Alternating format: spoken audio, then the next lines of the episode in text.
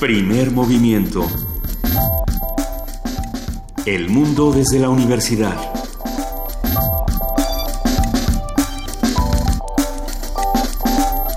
Muy buenos días, son las 7 de la mañana con 5 minutos de este viernes 27 de enero y nos encontramos reunidos eh, los tres mosqueteros. Queridísimo Benito Taibo, muy buenos días. Querida Luisa Iglesias, un inmenso placer. Ya son las 7 y 5 de la mañana y arrancamos así este primer movimiento. Gracias por permitirme estar con ustedes.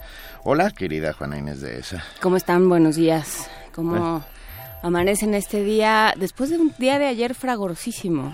Sí, un, día, complicado donde se inauguran tiempos inéditos de alguna otra manera, ¿no? Estamos Los tiempos del tweet. Los tiempos del tweet y los tiempos de las respuestas lentas y los tiempos de, en los que se llama a la unidad nacional. Pero yo, yo creo que es un gran momento para llamar a la calma, ¿no? en todos los sentidos. Um, no desde la invasión del 47 y luego la del 14, etcétera. Bueno, nuestras relaciones con el vecino han sido tensas, pero hay que verlo como un vecino. Eh, aquellos que insistan en verlo como un amigo están de alguna manera equivocados. Tenemos que tener una relación de vecinos y, y mantener todas las convenciones que se tienen cuando uno trata con un vecino. Eh, hay un artículo muy interesante, un texto de Martín Caparrós en el país llamado La Edad, la edad de Oro Americana, donde precisamente es lo que apunta y es interesante leerlo y tratar de recuperar a estas voces en, unos momentos donde parece que todo es un tuit y que la información es vertiginosa, es urgente y no tiene ninguna eh, base. Pero bueno, lo que dice Martín Caparrós es, si el terremoto Trump sirve para algo, será para que muchos decidan que es hora de repensar sus vidas y habla un poco de la historia de, los Estados Unidos, de la relación con, México, con otros países y, de cómo las cosas tampoco han, han sido tan fáciles en años anteriores y de cómo se han reconfigurado. Entonces vamos a ver qué ha pasado y qué va a pasar. Definitivamente no podemos basar nuestras relaciones diplomáticas eh, por medio del Twitter y esto es algo que con lo cual tenemos que comenzar a, replantearnos los caminos, ni a las bravuconadas, por supuesto. Eh, México tiene instrumentos para poder reaccionar de maneras mucho más inteligentes que de las que hasta ahora ha hecho. Una, una de ellas, y yo creo que es importantísimo, es mirar hacia la universidad. Creo que en la universidad hay un montón de respuestas, y hablo de la Universidad Nacional Autónoma de México, y, otras universidades donde está creando uh, inteligencia, conciencia crítica, uh, formas y posibilidades para responder a, insisto, estos tiempos inéditos. No sé cómo lo ves. Sí, lo que platicábamos antes de entrar es eh, ni a ni a Estados Unidos, ni a todo Estados Unidos, ni a todo México lo terminan de, representar ni Enrique Peña Nieto, ni Donald Trump, ni los aparatos diplomáticos de cada uno. Entonces, bueno, vamos sacando lo mejor de cada uno de nosotros, ¿no? La, la, la relación no puede ser adversarial, no puede ser, eh, no puede ir escalando de esta manera y a este ritmo, porque, porque entonces no nos va a quedar nada, ¿no? Este es otro tipo de violencia, ¿no? Que eso es algo que hemos discutido aquí. No solamente la violencia es, es física, también se está dando una violencia en los discursos que es impresionante. Y por otro lado sale Evo Morales, que a mí me llama mucho la atención, diciendo, bueno, México está eh, mirando hacia arriba, quizá tendría que echar un ojo al sur, que era lo que comentábamos toda esta semana, ¿no? ¿Qué, ¿Qué, ocurre con la CELAC? ¿Qué ocurre con América Latina? Y con otro tipo de relaciones que se pueden dar en el mundo. Es una posibilidad y es un momento de muchas posibilidades. Así que vamos a ver de qué se trata el programa de hoy. sí, pero bueno, ante el ruido y el ruido mediático hay que responder con creatividad, con inteligencia y con información, por supuesto. Hay que decir que ayer renuncia gran parte del equipo diplomático de los Estados Unidos. O sea, deja, el Departamento de Estado se queda sin aquellos negociadores que habitualmente son los que han trabajado con temas eh, complicados. Y que habían trabajado con republicanos y con demócratas, que es interesante. Así es, porque sí, porque hay una vieja tradición diplomática. Eh, los cuerpos diplomáticos no, no, no son no duran solo el tiempo que duran las presidencias. Pero bueno, eh, estamos aquí, eh, arrancamos el, el, día junto con ustedes. Díganos eh, las respuestas creativas que necesitamos tener como país y como nación, unidad, soberanía, autodeterminación, autonomía, con las cuales podamos hacer frente a estos tiempos inéditos. El nacionalismo del que hablaba el doctor Perló el otro día, un nacionalismo inteligente, un nacionalismo sensible y un nacionalismo moderno que se entiende dentro de un mundo completo y global. Una de, las respuestas que se pueden proporcionar, por supuesto, es la música, eh, las manifestaciones artísticas. Por eso el día de hoy vamos a hablar con la coral de la Prepa 5 en una conversación con Roberto Moreno, coordinador general, y el maestro Justino Altamirano, director musical. Esta conversación sin duda nos tratará de levantar eh, el espíritu de muchas maneras distintas. Tendremos, por supuesto, la participación de la Dirección de Literatura con la doctora Rosa Beltrán, su titular, que nos habla sobre Trump, el muro y otros muros a la cultura que comienzan en los Estados Unidos. Y como todos los viernes, vamos a hablar con Marco Flores, coordinador de servicios pedagógicos del antiguo Colegio de San Ildefonso, a quien logramos sacarle una buena risa el viernes pasado. Ah, vamos a ver el día de hoy eh, de qué se trata su participación, porque va a hablar sobre el coloquio El arte como testigo. Ya están cambiando las exposiciones y los talleres en el antiguo Colegio de San Ildefonso. Vamos a ver hacia dónde se perfila. En nuestra nota nacional, justamente sobre este tema del que estamos hablando, nuevas formas de aproximarse a la diplomacia un comentario del doctor Adolfo Laborde, profesor de la Facultad de Ciencias Políticas y Sociales de la UNAM. Y en la nota internacional, un tema que llama muchísimo la atención y es la politización de los Óscares. Este comentario de María del Carmen de Lara, directora del Centro Universitario de Capacitación Cinematográfica y Cineasta desde hace 30 años, bueno, va a ser, va a ser interesante, sin duda. Va, a ser interesante porque la gran mayoría de Hollywood, o por lo menos una gran parte de Hollywood, no es... Eh, eh, afín a Trump ni a sus políticas. Bueno, y todo esto con el asunto... El lapso es el Centro Universitario de Estudios Cinematográficos, el nuestro, el CUEC. Es el CUEC. Sí. Sí, claro, es el, es el CUEC. Ah, pues qué mejor que hacerlo desde la universidad. Y sí, pensando en estos personajes del cine que, que se han manifestado en los últimos días, eh, vimos a muchas mujeres en, en, la marcha de las mujeres del fin de semana, muchas actrices. Eh, hemos escuchado, por supuesto, las declaraciones de Meryl Streep, así que será interesante. Eh, de la misma manera, Guadalupe Ferrer, directora de la Dirección General de Actividades Cinematográficas y la Filmoteca, va a hablar sobre la relevancia de los archivos fílmicos. Tendremos, por supuesto, poesía necesaria y hoy le toca a... No, te toca a ti, Ok, me toca a mí. Yo vengo con enorme gusto. bueno. A menos de que quieran hacer un 3 de 3. ¿O qué, decías, No, yo decía por los tiempos, pero ahorita, ahorita no Ahí vemos, ahí vemos. Pero bueno, y, eh, tenemos una mesa, una mesa maravillosa hoy. Viene Aide Milanés, a ustedes seguramente les sonará ese apellido, cantante cubana, heredera de una gran tradición musical y con influencias dadas principalmente por el feeling, el son y la trova tradicional cubana, estará aquí en vivo en el estudio de Adolfo Prieto 133 Radio NAM. Así que quédense con nosotros, vamos a estar eh, eh, platicando de todos estos temas y sobre todo haciendo comunidad con todos los que nos escuchan, escriban, nos llámenos. Eh, arrancamos con una nota que nos mandan nuestros compañeros de información. Esto sobre la depresión en adolescentes.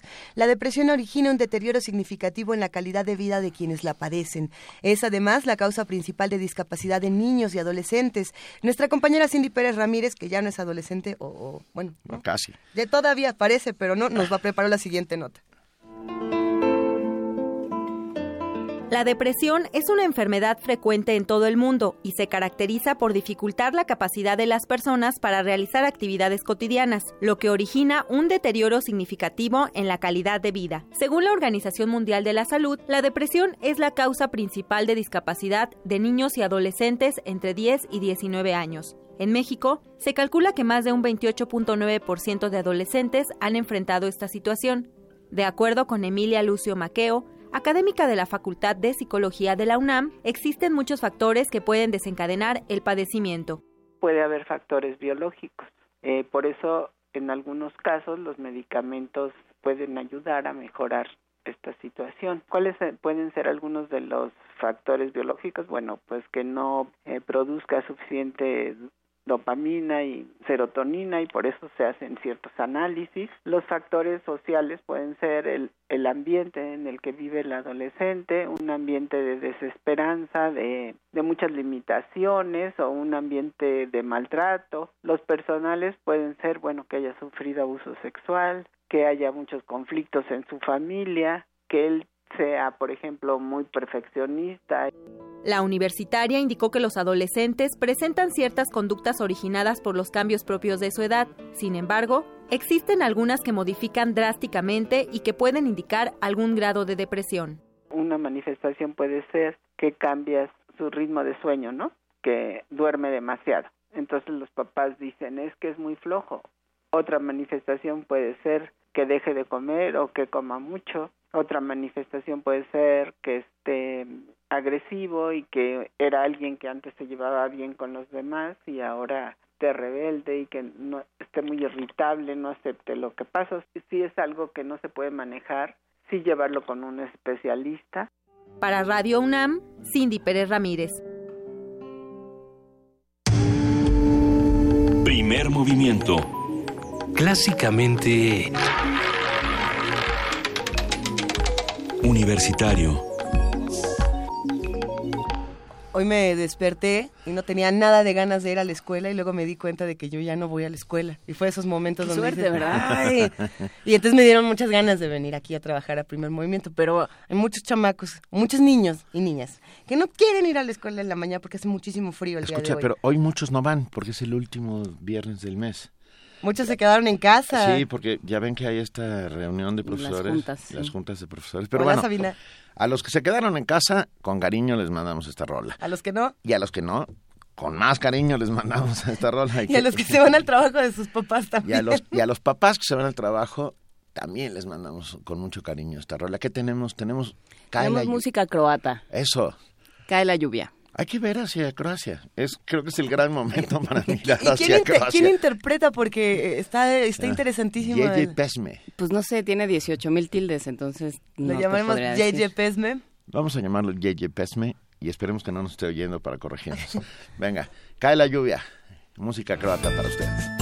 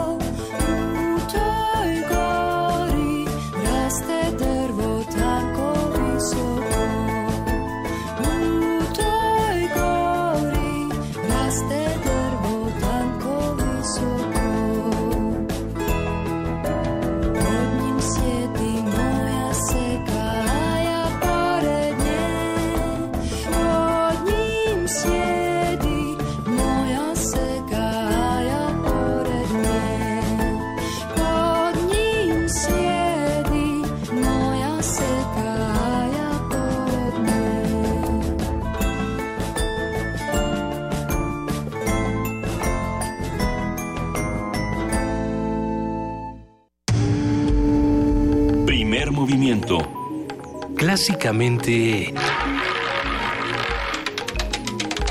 Diverso. Viernes de música.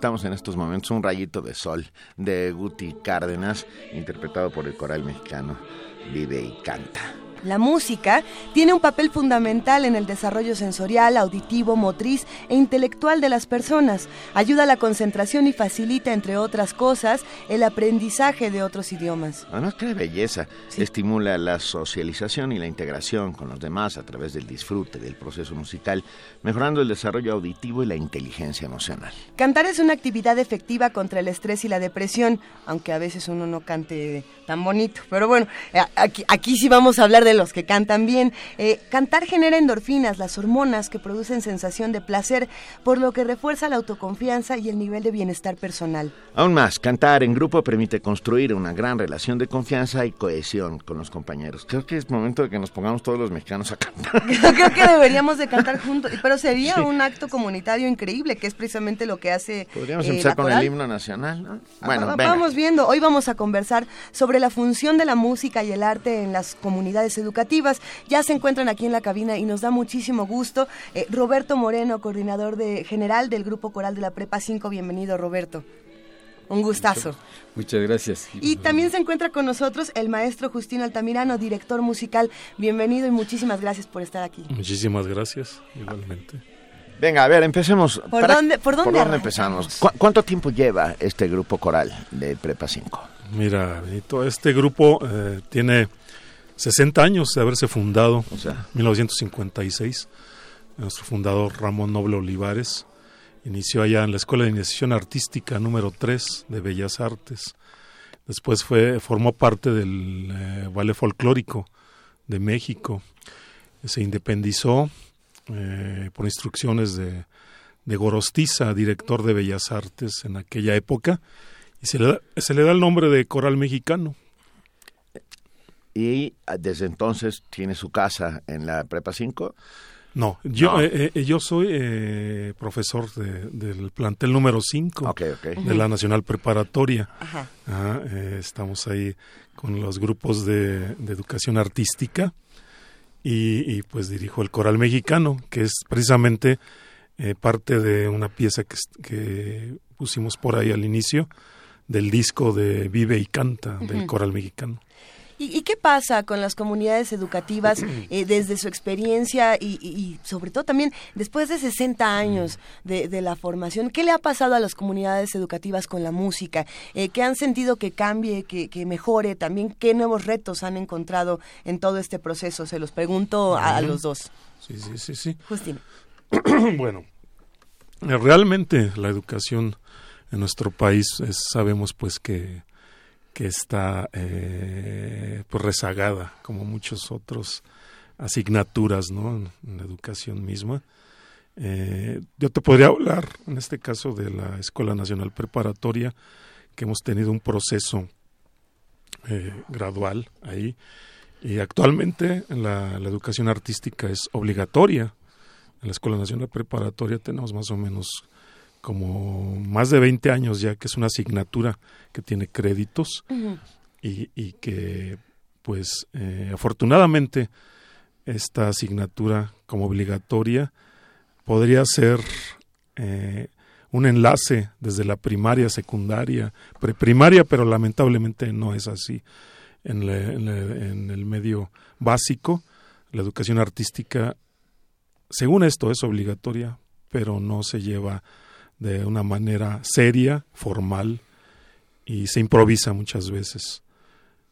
Ah, eh, No, bien, sí. A Roberto. ver, Roberto, Roberto Moreno, ¿para qué sirve la música en las comunidades educativas? ¿Cómo, qué, qué crea alrededor de ellas? Bueno, mucho- sobre todo como decían ustedes anteriormente, eh, convivencia entre la gente. La gente que canta tiene un espíritu de, de, de convivir, se le crea un espíritu de convivir eh, más con la misma gente, ¿no? Claro. Entonces, este, una de, los, eh, de las metas de nuestro director fundador, el maestro Ramón Noble, era que, se, que en México hubiera muchos coros, como lo hay en algunos otros países, como Estados Unidos, eh, Chile y varios lugares donde tienen una infinidad de coros muy grande, ¿no? Porque eso crea, eleva un poco el espíritu de las gentes, de la convivencia, como Así es. decíamos. Y entonces, eh, eh, una de esas metas era de- del maestro Noble, era que difundir la música coral aquí en México, crear muchos coros, incluso en su tiempo hizo una, una, este, una congregación de varios coros de diferentes estados y empezó a difundir la música coral por todo México. Esa era la meta del maestro Noble, ¿no? Claro. Y, y, y- y nosotros hemos retomado esa meta de seguir difundiendo la música coral y sobre todo en las en las este eh, en todas las escuelas en las, eh, desde la primaria se pudiera decir que la música coral este en lugar de flautitas y esas cosas, hubiera grandes coros, ¿no?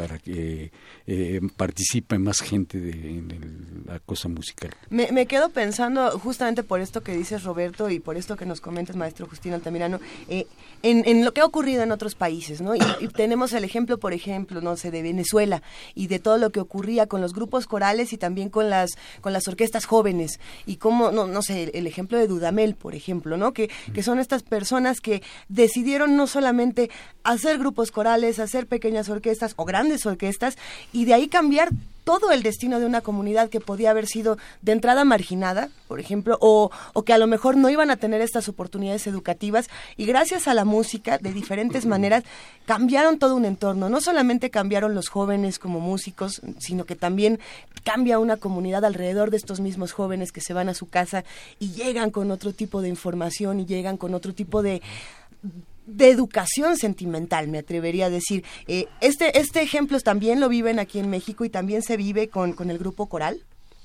Sí, se, se vive porque hay mucho movimiento. Bueno, actualmente los jóvenes están muy inquietos. Quieren estudiar materias artísticas. Claro. No hay escuelas, faltan escuelas. eh. Actualmente, por toda la apertura que tenemos, los jóvenes se interesan cada vez más en la educación artística y, y quieren estudiar el arte, la música. Eh, con lo que te decía hace un momento acerca de, de la educación en nuestro país, hay un decreto que Lázaro Cárdenas, allá en los años 30, eh, em, dice ahí por ahí que toda escuela en nuestro país se debe de impulsar el canto coral, canto coral, la música. Esto no se ha llevado a cabo. Cuando en nuestro país, por ejemplo, tenemos alguna problemática con los niños, nuestros jóvenes de violencia, lo primero que hacen las instituciones es encauzarlo a una terapia musical. Todo esto eh, se podría evitar si, eh, si en las escuelas, en los planteles educativos, se tratara la educación artística seriamente, de una manera seria, gradual, encadenarla con todos los grados escolares, sería lo ideal. En, en el aspecto amateur, que este, el coral mexicano, pues, ha tenido esa virtud de ser un, grupo amateur eh, durante todos estos años, que está constituido por estudiantes de diferentes facultades, escuelas, eh, amas de casa, profesionistas, por amor al, al canto, al arte, y ha funcionado, le ha funcionado al coral mexicano, tanto es que ya tenemos 60 años con la agrupación, y de este coral han surgido eh, directores, corales, eh, cantantes que están en el medio incluso, eh, están impartiendo clases eh, y pues ha causado, me llama la atención, mucho de los efectos que ustedes narraron al, al inicio, que tiene todos esos efectos en el ser humano, que es muy importante, ¿no? Y que nos hace tanta falta actualmente, tener esa, esa humanidad que se está perdiendo, realmente de ese contacto, esa sensibilidad entre todos los seres humanos. Y ahí pues la importancia de, de la música, en este caso el canto coral, porque es un instrumento natural. Porque es un instrumento que uno trae puesto. ¿no? Exactamente. Es la voz. Eh, dice Claudia Angélica en, en Twitter, yo canté en los sábados corales de Limba y la actividad coral desde la secundaria me ha salvado la vida. Y creo que sí es esto, ¿no? Es, es la posibilidad de encontrar un lugar, un lugar en el que uno cabe, por, por su voz, por la tesitura, por la, la disciplina con la que lo practica. Eh, ¿Qué tan difícil es armar un, pensando en que nos están escuchando maestros o que nos están escuchando docentes y, directivos de diferentes planteles o miembros de diferentes comunidades universitarias, ¿qué se necesita para armar un, un grupo de este tipo? Maestro eh, Justino Altamirano. Se necesita mucho interés, muchas ganas, es como todo, ¿no? Que luego por ahí me, me- me le preguntan a uno como, como maestro, ¿qué, ¿qué tipo de voz es más difícil poder estudiar o instrumento? Pues cualquier instrumento tiene su, su manera de, de poder encontrarlo, estudiarlo y transmitirlo. ¿no? Pero digamos en términos operativos también, eh, Roberto Moreno, coordinador de, de, esta, de este esfuerzo, ¿cómo funciona? ¿De dónde saca uno a la gente? ¿Cómo la organiza? Que no ha de ser fácil. Que no ha de ser No ha de fácil. ser nada fácil. Pero pensando Bueno. que sea algo que se pueda replicar en otros en otros espacios. Lo difícil yo creo que es darle difusión a los coros. Desgraciadamente aquí en México no hay muchas agrupaciones corales que, que digamos tengan una trascendencia entre el medio artístico, ¿no? Pero una difusión como la que estamos haciendo ahorita precisamente en el programa de ustedes nos acarrea muchas llamadas de gentes que quieren ingresar al, coro. Eh, y Hemos tenido otras participaciones en otros este, programas educativos y nos han llovido muchas este, gentes que quieren integrarse al grupo B.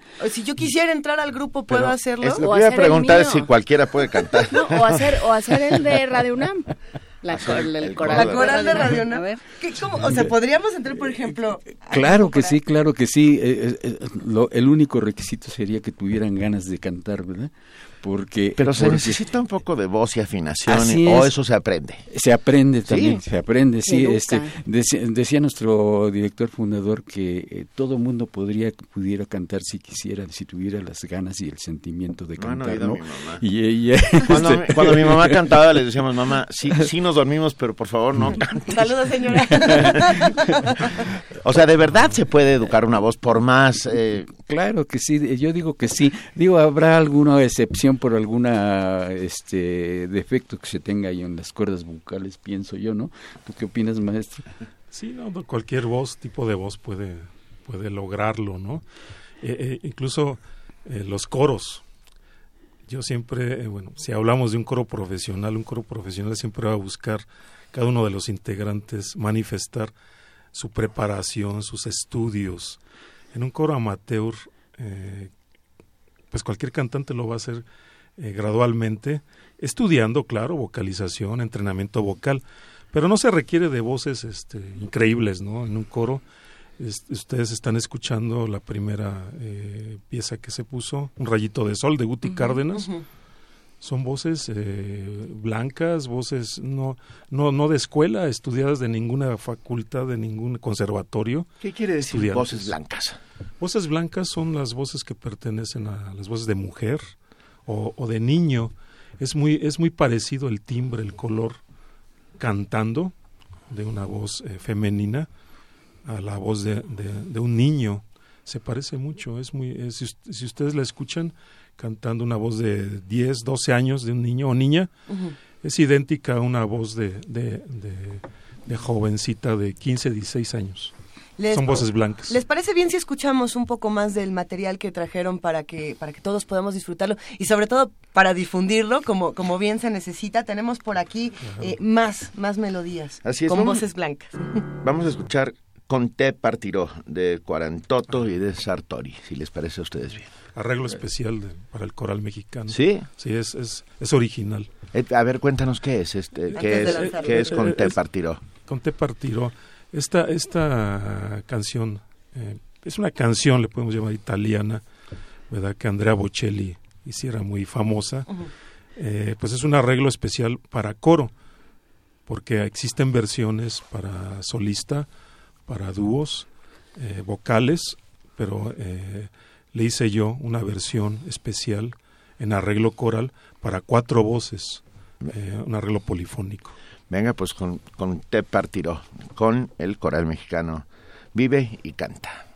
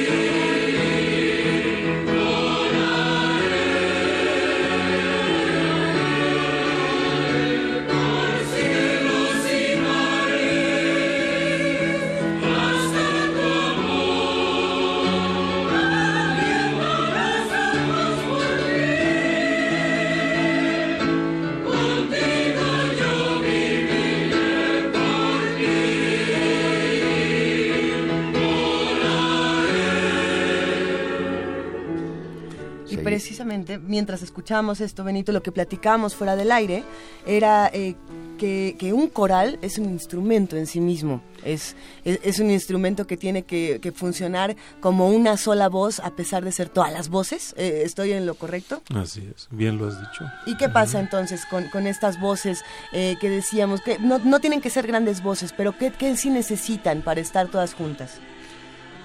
Ensayar, Constancia. practicar, constancia. Eh, aquí es directamente en el estudio, porque hay varios procedimientos. Actualmente se puede grabar la voz independientemente, el integrante se va y la estudia en su casa, en el trayecto a su trabajo, pero no hay la única, el única, la única manera de realmente lograr una armonía una, un- en conjunto, un ensamble, es eh, trabajar en un, en un estudio, en, en el salón, en, eh, ensayando cada una de las obras para que cada una de las voces se escuche uniformemente, como bien lo dices, como un solo instrumento. Po- ¿Podemos oírlos en vivo muy pronto? Sí tenemos próximamente el 12 de febrero, Roberto. Sí. A ver, Roberto, por favor, que él es el Bueno, que tiene bien las... Ahorita los fechas. eventos más próximos que tenemos es el eh, 12 de febrero en el Museo eh, José Luis Cuevas, ahí se va a presentar el coral. Posteriormente tenemos el 26 en el eh, en el eh, desierto de los leones, el monasterio del desierto de los leones. Luego en abril estamos, vamos a estar en el Museo Mural Diego Rivera, que ahí tenemos muchos digamos, y así posteriormente ya tenemos algunos programados, algunos eventos, ¿verdad? Y tienen este disco, Coral Mexicano, Vive y Canta, donde podemos, eh, a ver, porque nos han explicado que eh, la venta de este disco ayuda a, a apoyar al coral, ¿es así? Así es. Cuéntenos Sí, sí. dónde lo conseguimos. De- déjenme solamente muy rápidamente decirles que, que le viene conteniendo... con- Lo que- lo que le viene siendo. lo que- sí. Ah, contiene esta, a mi manera, ah, una chacarera mendocina, eh, la canción que acabamos de escuchar, con Te Partiró, un ritmo venezolano, La Llama, Kalinka, de Larionov, que es así como muy poderosa, ¿no? Si, Sí. la- si- si es Sí, la sí, que sí. recuerdo. Sí, sí. Ah, el día que llegaron las lluvias, de Gilbert Becot, La Viquina, o sea, sí es una mezcla ecléctica. Porque se puede... la pre- esa es una gran pregunta. Digo, no, perdón. Esa es una pregunta que me surgió, no, no sé si sea gran. Pero, ¿cualquier canción se puede convertir en una canción coral? Sí, Ah. sí, cualquier, cualquier eh, género, cualquier tipo de música Puede- se puede puede lograr hacerle una, un arreglo coral, ¿no? Eh, y, y puede causar muchos efectos, ¿no? Porque hay obras o canciones que jamás se puede imaginar uno que puedan ser adaptadas para polifónicamente y, y cualquier tipo de, de música. Y ahora sí, porque el- Y es que ¿dónde lo compramos? Eh, Es que había que decirlo, ¿de qué vive el coral, el, el grupo coral y, y por qué es tan importante comprar este disco y, y dónde lo vamos a ir a buscar? Cuéntenos, por favor. El Grupo Coral Mexicano es un grupo independiente desde el año 2007, Ujú. 2007 que pertenecía a Bellas Artes, al Instituto Nacional de Bellas Artes. Era un grupo folclórico. En el 2009 eh, el derecho de autor eh, nos otorga los, los, el nombre como grupo artístico coral mexicano. El disco lo podemos encontrar, lo podemos, ustedes lo pueden adquirir en cada una de nuestras presentaciones o en algún teléfono que en breve les podamos eh, dar para que Por puedan favor, no, conseguirlo. no, no, de una vez. Porque pues es para es para eh, para el coro, para que pueda subsistir, para uniformes, partituras, Eso. etc, ¿En qué etc. teléfono podemos comprar el, el, el, En el 55 37 85 10 23. Ah, ¿Es un celular? Celular. A ver, va de nuevo, va de nuevo. por favor. Es el 55 37 85 10 23. Nos estábamos peleando mi- mientras todo esto sé por ver cuál cuál ponemos porque nos estamos emocionando con todas las, las piezas que podemos encontrar aquí. Mira, ya- ¿Cuál, ¿Cuál ha sido la que más disfrutaron los integrantes de, de este coro? Ya ¿Cuál fue la que más para les? Eh, bueno, Mira, hay- ya empezaron a llamar, esta es buena noticia. Hay, hay- hay la, la- la música mexicana, porque Ujú. este disco, eh, muchos de los arreglos eh, no, eh, son eh, se escogieron que no se repitieran de otras épocas que tiene el coral mexicano en sus grabaciones. Pero la música mexicana siempre nos, nos, nos emociona mucho. Hay una, una canción, un arreglo especial para que es la de Pica Perico. Pica Perico. El periquito. El periquito, Periquito. sí. Es la número ocho, periquito. sí. Pues yo creo... ¿Que cerraremos con el periquito? ¿Les Sí. parece bien? Está- ¿Están de acuerdo? Cerramos con el periquito. Nuestro productor Paco Ángeles dice, nos encanta la idea. Y con eso nos vamos, si a ustedes les parece bien. Muy Les deseamos amables. mucho éxito al Muchísimas gracias, Hay que decir que se está llevando a cabo una compra del disco En este mientras momento. esto sucede. Mientras es- Eso es bueno. Ah, Muchísimas gracias a Roberto Moreno, que en este momento está precisamente en los asuntos del disco. Eh, maestro Justín Altamirano, director musical, muchísimas gracias. Será un placer verlos próximamente. ¿Hay alguna página de internet donde podamos consultar sus futuras presentaciones y podamos entrar en contacto con ustedes? Sí, cómo no, es el Coral Mexicano en Facebook. Eh, Coral Mexicano, eh, tenemos una página arroba, arroba gmail. Eso, venga. la compartiremos. ¿Cómo no? Muchísimas gracias, Les maestro. agradecemos muchísimo habernos acompañado esta mañana. ¿Sí vendimos un disco? Sí. Sí. Se vendió. Pues con esto nos vamos escuchando el periquito. Mil gracias. Muchísimas gracias por acompañarnos. Gracias. Gracias a ustedes por invitarnos.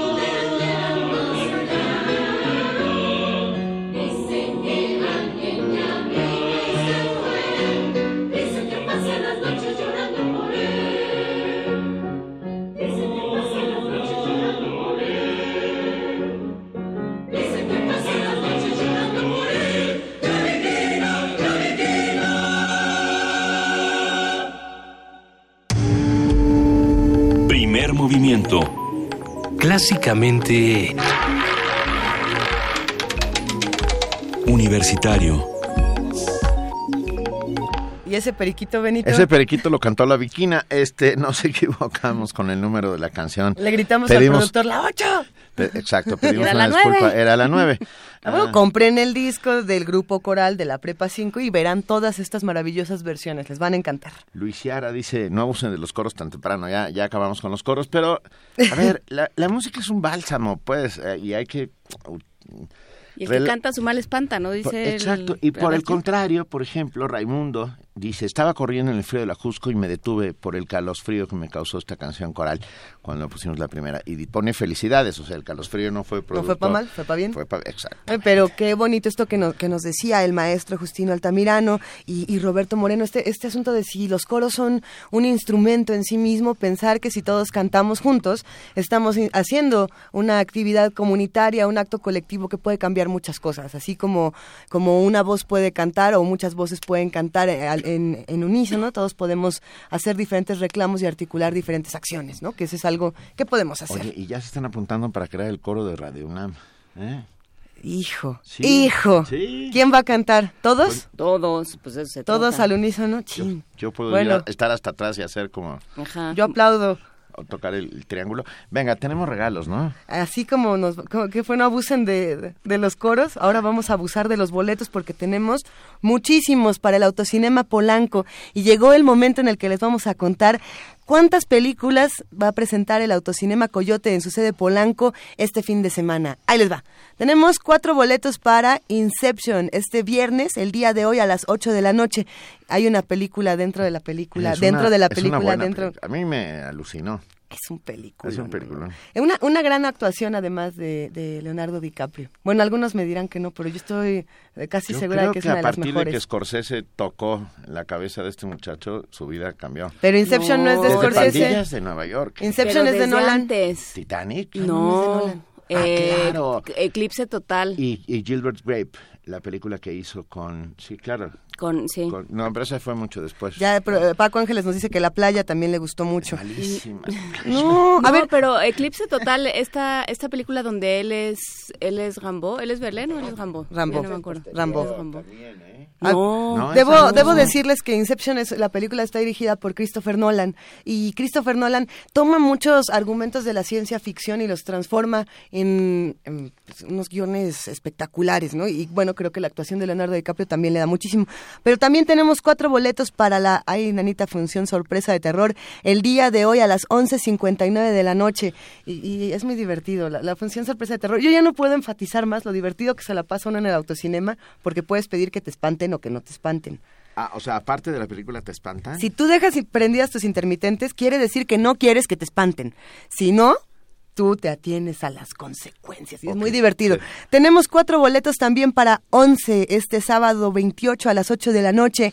Cuatro boletos para Don't Breathe, No Respires, el sábado 28 a las 11.59 de la noche. Esta película, No Respires, causó una controversia muy, inter- muy interesante en el cine porque se trataba precisamente de un, eh, un, grupo de, de jóvenes que se meten a robar una casa. No se las voy a contar. Ah, ya sé porque- cuál es. Y entonces el que está dentro de la casa es un, es veterano, un veterano ciego, si no me equivoco. Sí. Y se pone Bueno, es que- espeluznante. Y hay una escena en particular que yo no la voy a contar, pero que hizo que todo el cine gritara, ¡No! ¡Guácala! ¡Por Dios! Entonces, para los que les gustan estos géneros, pues ahí está. Cuatro boletos para Cinema Paradiso. Y qué mejor que verla en autocinema, por Dios. Eh, domingo 29 a las 8 de la noche. Todos estos boletos se van por Twitter. Nos tienen que enviar su nombre más el hashtag de la película de su elección, Inception, la función sorpresa de terror, 11 Don't Breathe o Cinema Paradiso. Ahí queda esta invitación. Gracias al Autocinema Coyote que nos tiene siempre tan consentidos. Y tenemos todavía más cosas que discutir, así que quédense con nosotros. Y tenemos muchas cosas que aprender y entre todos eh, aprendemos diariamente aquí en Primer Movimiento. Ya tenemos en la línea y lo agradecemos inmensamente y nos da un gustazo de verdad eh, que esté la doctora Rosa Beltrán, titular de la Dirección de Literatura de la UNAM. Querida Rosa, Ay, queridos amigos, querido Benito, Luisa y Juana Inés, qué gusto de escucharlos. ¿Cómo estás, Rosa? ¿Cómo va todo? Cuéntanos. Eh, pues mira, ¿cómo va esta semana? Creo que ha sido una semana particularmente difícil para Salvaje. México, Sí. terrorífica, Sí. eh, pero que además afecta mucho a nivel no solo digamos económico, político, sino de discurso. Lo- las palabras cambian también, las actitudes y cambian eh, los comportamientos de la gente y yo quisiera hacer alusión a eh, toda la situación del muro que se suscitó eh, y relacionarlo con una autora que hoy cumpliría un año de muerta, es Harper Lee, y que el año pasado eh, se hizo, se hicieron varios homenajes y además hubo un- una especie de boom para volver a leer su novela más famosa que es Matar a un ruiseñor. Así es. Y como ustedes recordarán, en 1960 se publica esta novela de una autora que había nacido en, en un lugar más o menos perdido, en Monroeville, en Alabama, y alcanza un éxito inaudito. Ella dice, esperaba poco y obtuve todo. Y enseguida obtuvo el Pulitzer, la Medalla Presidencial de la Libertad y sobre todo la traducción inmediata a 40 lenguas. Es decir, una repercusión inaudita y se convirtió enseguida en un libro fundamental para todas las escuelas. Se, se volvió quizá, junto con El guardián en el centeno, en la lectura obligatoria de todas las escuelas y en la lectura favorita de los jóvenes. Sí, Matar a un ruiseñor. pero luego el guardián en Centeno tiene una leyenda negra eh, completamente Se volvió de los errónea, prohibidos. ¿no? Sí, es cierto. A diferencia, a diferencia de esta otra, Sí. que además se volvió película con Gregory Peck, Sí. que se vio durante muchísimos años y sigue siendo una película muy vigente, muy poderosa de argumento, porque, eh, bueno, trata de un asesinato colectivo de un negro a manos de una comunidad que sabe que no es culpable de la violación de la que lo acusan y que sin embargo y a pesar de la extraordinaria brillante defensa que hace Atticus, el personaje que representa en la película Gregory Peck, eh, pues va a ser linchado. Entonces uno se pregunta, bueno, ¿por qué esta novela fue tan importante en los años 60 y por qué adquiere una importancia también mm, tan relevante ahora? Bueno, si nos ubicamos en los 60 no es difícil imaginar la razón, porque esta historia de la injusticia que culmina en el crimen colectivo se volvió la metáfora de los valores por los que luchó la generación de los 60. Sí. ¿no? La sola idea de que todos los negros mienten, todos los negros son en esencia inmorales, todos los hombres negros deben inspirarnos desconfianza, como dice la novela, todos los otros son malos, pues encendió a los lectores que, que enseguida adoptaron la tesis contraria, agotaron las ediciones eh, y se volvió el símbolo contra la segregación y el racismo. Pero también hay que pensar que son los años de la contracultura y los años de las protestas de ciudadanos cada vez más críticos. Es la época del surgimiento del movimiento hippie, de la segunda ola feminista y es el anticipo de la lucha y el asesinato de Martin Luther King. Sin embargo, después, en las décadas de los 70, en las que se agudiza la Guerra Fría y el terrorismo y que Estados Unidos responde a través del intervencionismo de Nixon, eh, pues que, que en buena medida contribuye a instaurar las dictaduras militares de América Latina. En, to- en toda esa eh, década, 70 y hasta los 80, siguió siendo una novela muy leída en las escuelas. Y la traigo a cuento porque... En esas estamos. ¿Perdón? Porque en, esas, estamos, de nuevo. Porque- oye, porque en esas estamos, porque se vuelve absolutamente actual el argumento, porque toda la población blanca de la novela esgrime un discurso totalmente mesiánico, la novela está imbuida de un lenguaje religioso, siempre se está aludiendo a Jesucristo y al ejemplo de Jesucristo que no se quejaba y que no murmuraba y todo esto se lo van diciendo a los eh, sirvientes y a los obreros y pa- para que se aguanten y a la vez los están explotando. Entonces, por un lado sí, porque se vuelve súper actual, pero por otro lado porque ha sucedido una cosa inaudita. La han prohibido en los condados de Virginia. Han prohibido su lectura.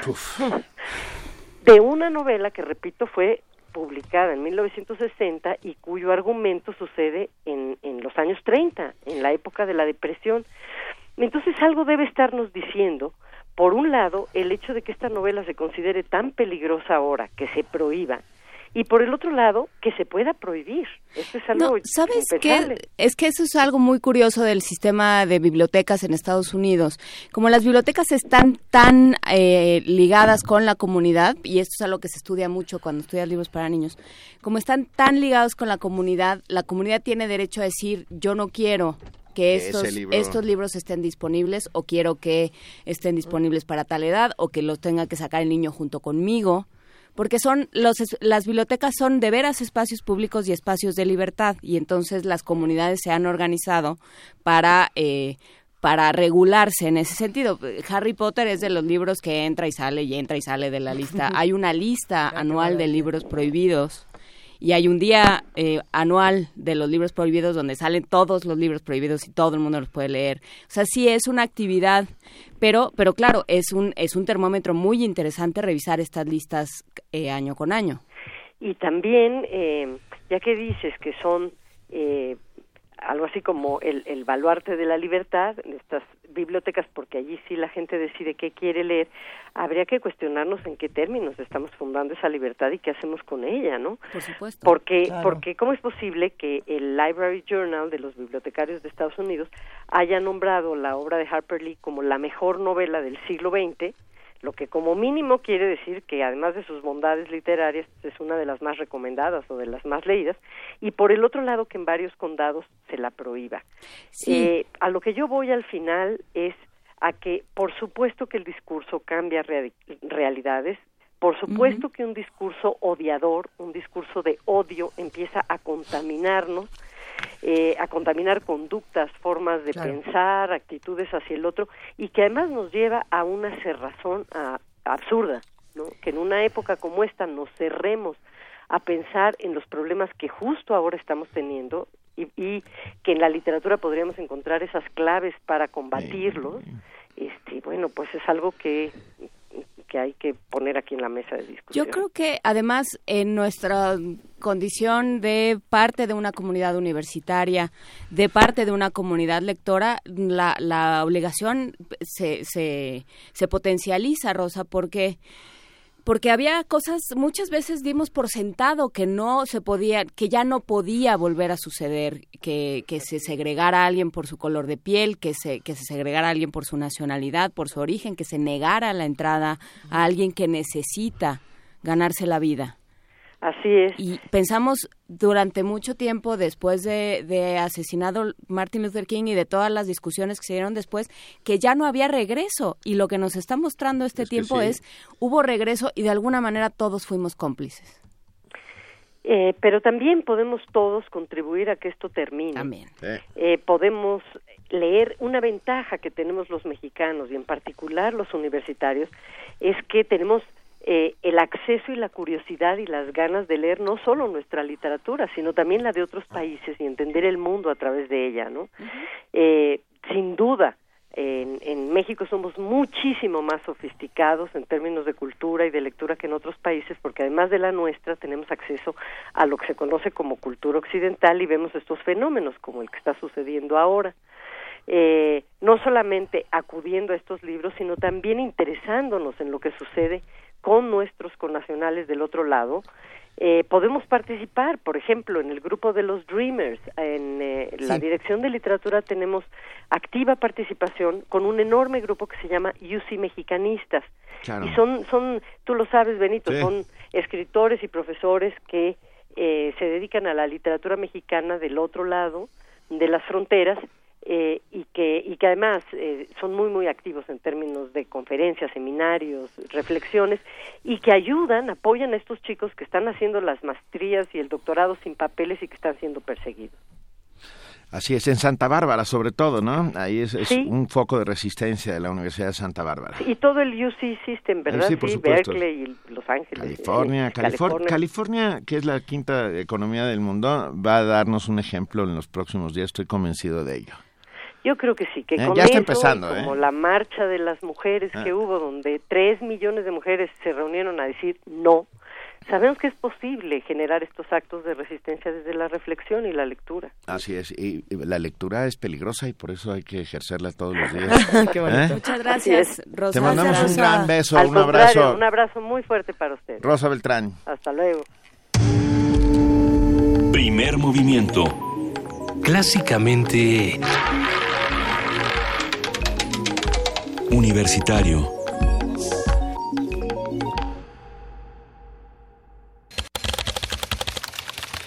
Corte informativo.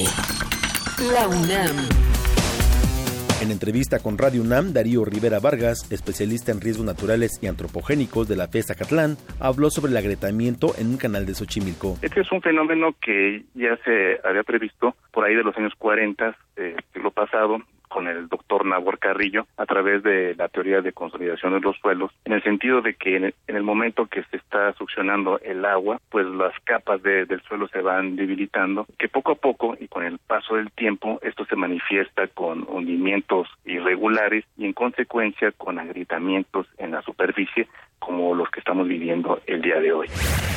Para enfrentar la violencia en escuelas, se requieren espacios de libre convivencia para los alumnos, donde aprendan a poner y respetar las reglas y a dirimir conflictos, consideraron académicos de la UNAM.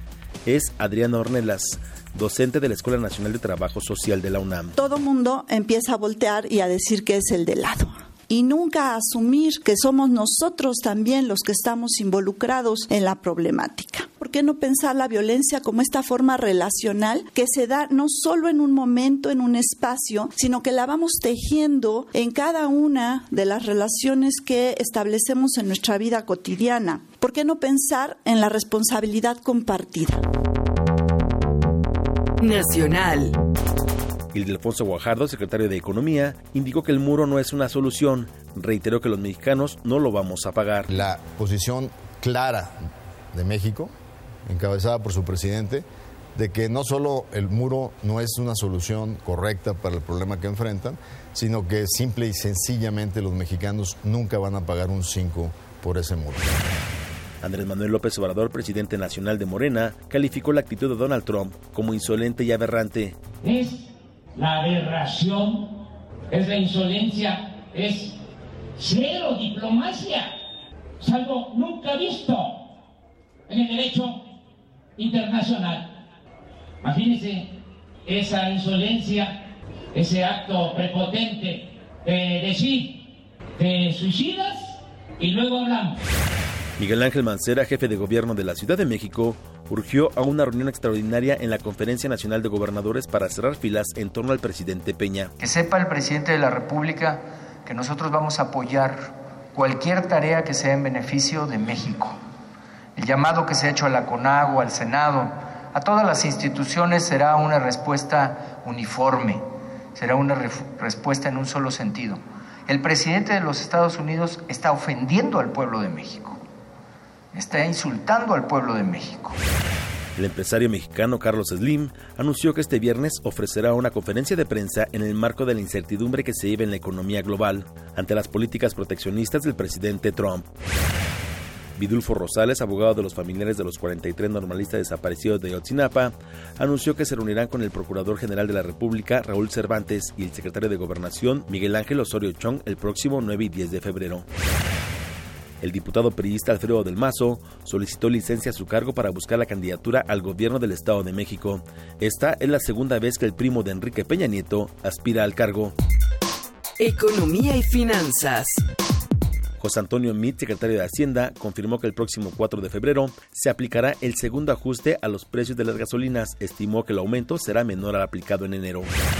Paul Krugman, premio Nobel de Economía, calificó de ignorante al presidente estadounidense Donald Trump por su decisión de querer imponer un arancel de 20% a productos mexicanos. Advirtió que el proteccionismo que defiende el magnate puede replicarse en otras partes del mundo.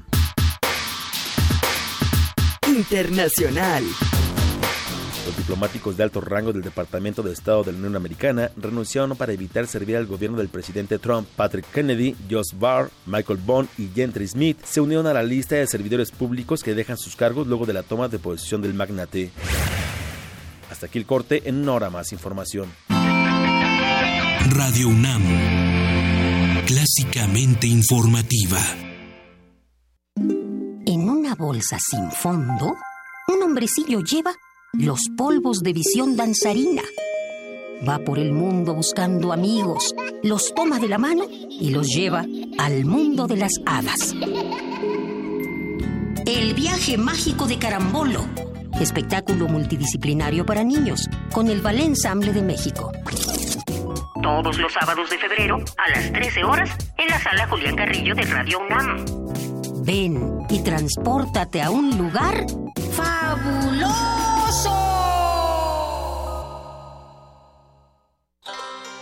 Cuando piensas en China, piensas en... Chop Suey. Dragones. Pekín. Galletas de la suerte. Arte. Moda. Tecnología. Modernidad. China no es como la pintan. Obras maestras del Museo Nacional de Arte de China. Descúbrelas en San Ildefonso. Cierra los ojos.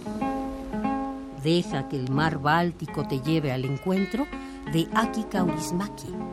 En febrero, Cineclub Radio Cinema trae para ti Sombras en el Paraíso, Ariel, Contraté un asesino a sueldo y La vida bohemia. Miércoles de febrero a las 18 horas. Adolfo Prieto 133, Colonia del Valle. Ven y conoce la lente de este cineasta finlandés. Queda inaugurado oficialmente el Parque Central. Hola, ¿a qué hora lo inauguran? No, ya cortaron el listón. Pero si usted no vive aquí. Pero vivo aquí hace años. Bueno, damos por terminada esta junta vecinal. Hola vecina, vengo a la junta. Fue a las dos, pero solo para colonos. No te quedes fuera. Actualiza el domicilio de tu INE y participa en las decisiones de tu comunidad.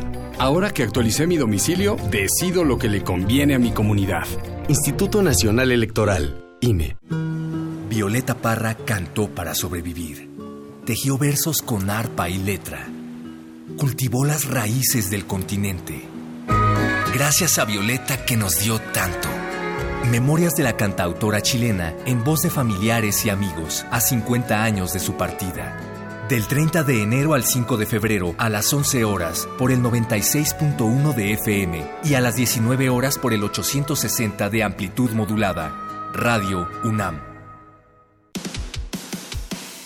Dejar huella en cada aula de la UNAM es un deber de un verdadero Puma. Deja tu huella y apoya Fundación UNAM a de cara a miles de universitarios. Súmate 5340-0904 o en www.funam.mx. Contigo hacemos posible lo imposible. Leer transforma, enriquece, educa, pero sobre todo da libertad. 38 Feria Internacional del Libro del Palacio de Minería, un clásico de la Ciudad de México, del 23 de febrero al 6 de marzo del 2017. Invita a la UNAM a través de su Facultad de Ingeniería. Tacuba 5, Centro Histórico, la feria del libro más antigua del país. Recuerda, más libros, más libres. En un mundo desigual e intolerante, ¿cuál es la línea que nos separa del otro? Sin margen. Borramos fronteras. Acompaña a Luisa Iglesias y conoce los ecos de la diversidad social. Todos los jueves a las 12 del día por el 96.1 de FM. Radio UNAM. Náhuatl, Mixteco, Maya, Celtal, Tzotzil, Zapoteco, Otomí. Las lenguas originarias de México reunidas en un espacio de interculturalidad. Calme Cali. Calme Cali. Acompáñanos a conocer las diferentes culturas indígenas de nuestro país en voz de sus hablantes. Todos los jueves a las 10 de la mañana. Retransmisión domingo 15.30 horas. Por el 96.1 de FM. Radio UNAM. El rito comienza en el escenario. Los sonidos emergen, deambulan por el recinto, se cuelan en los oídos y estremecen los sentidos. Festival Intersección.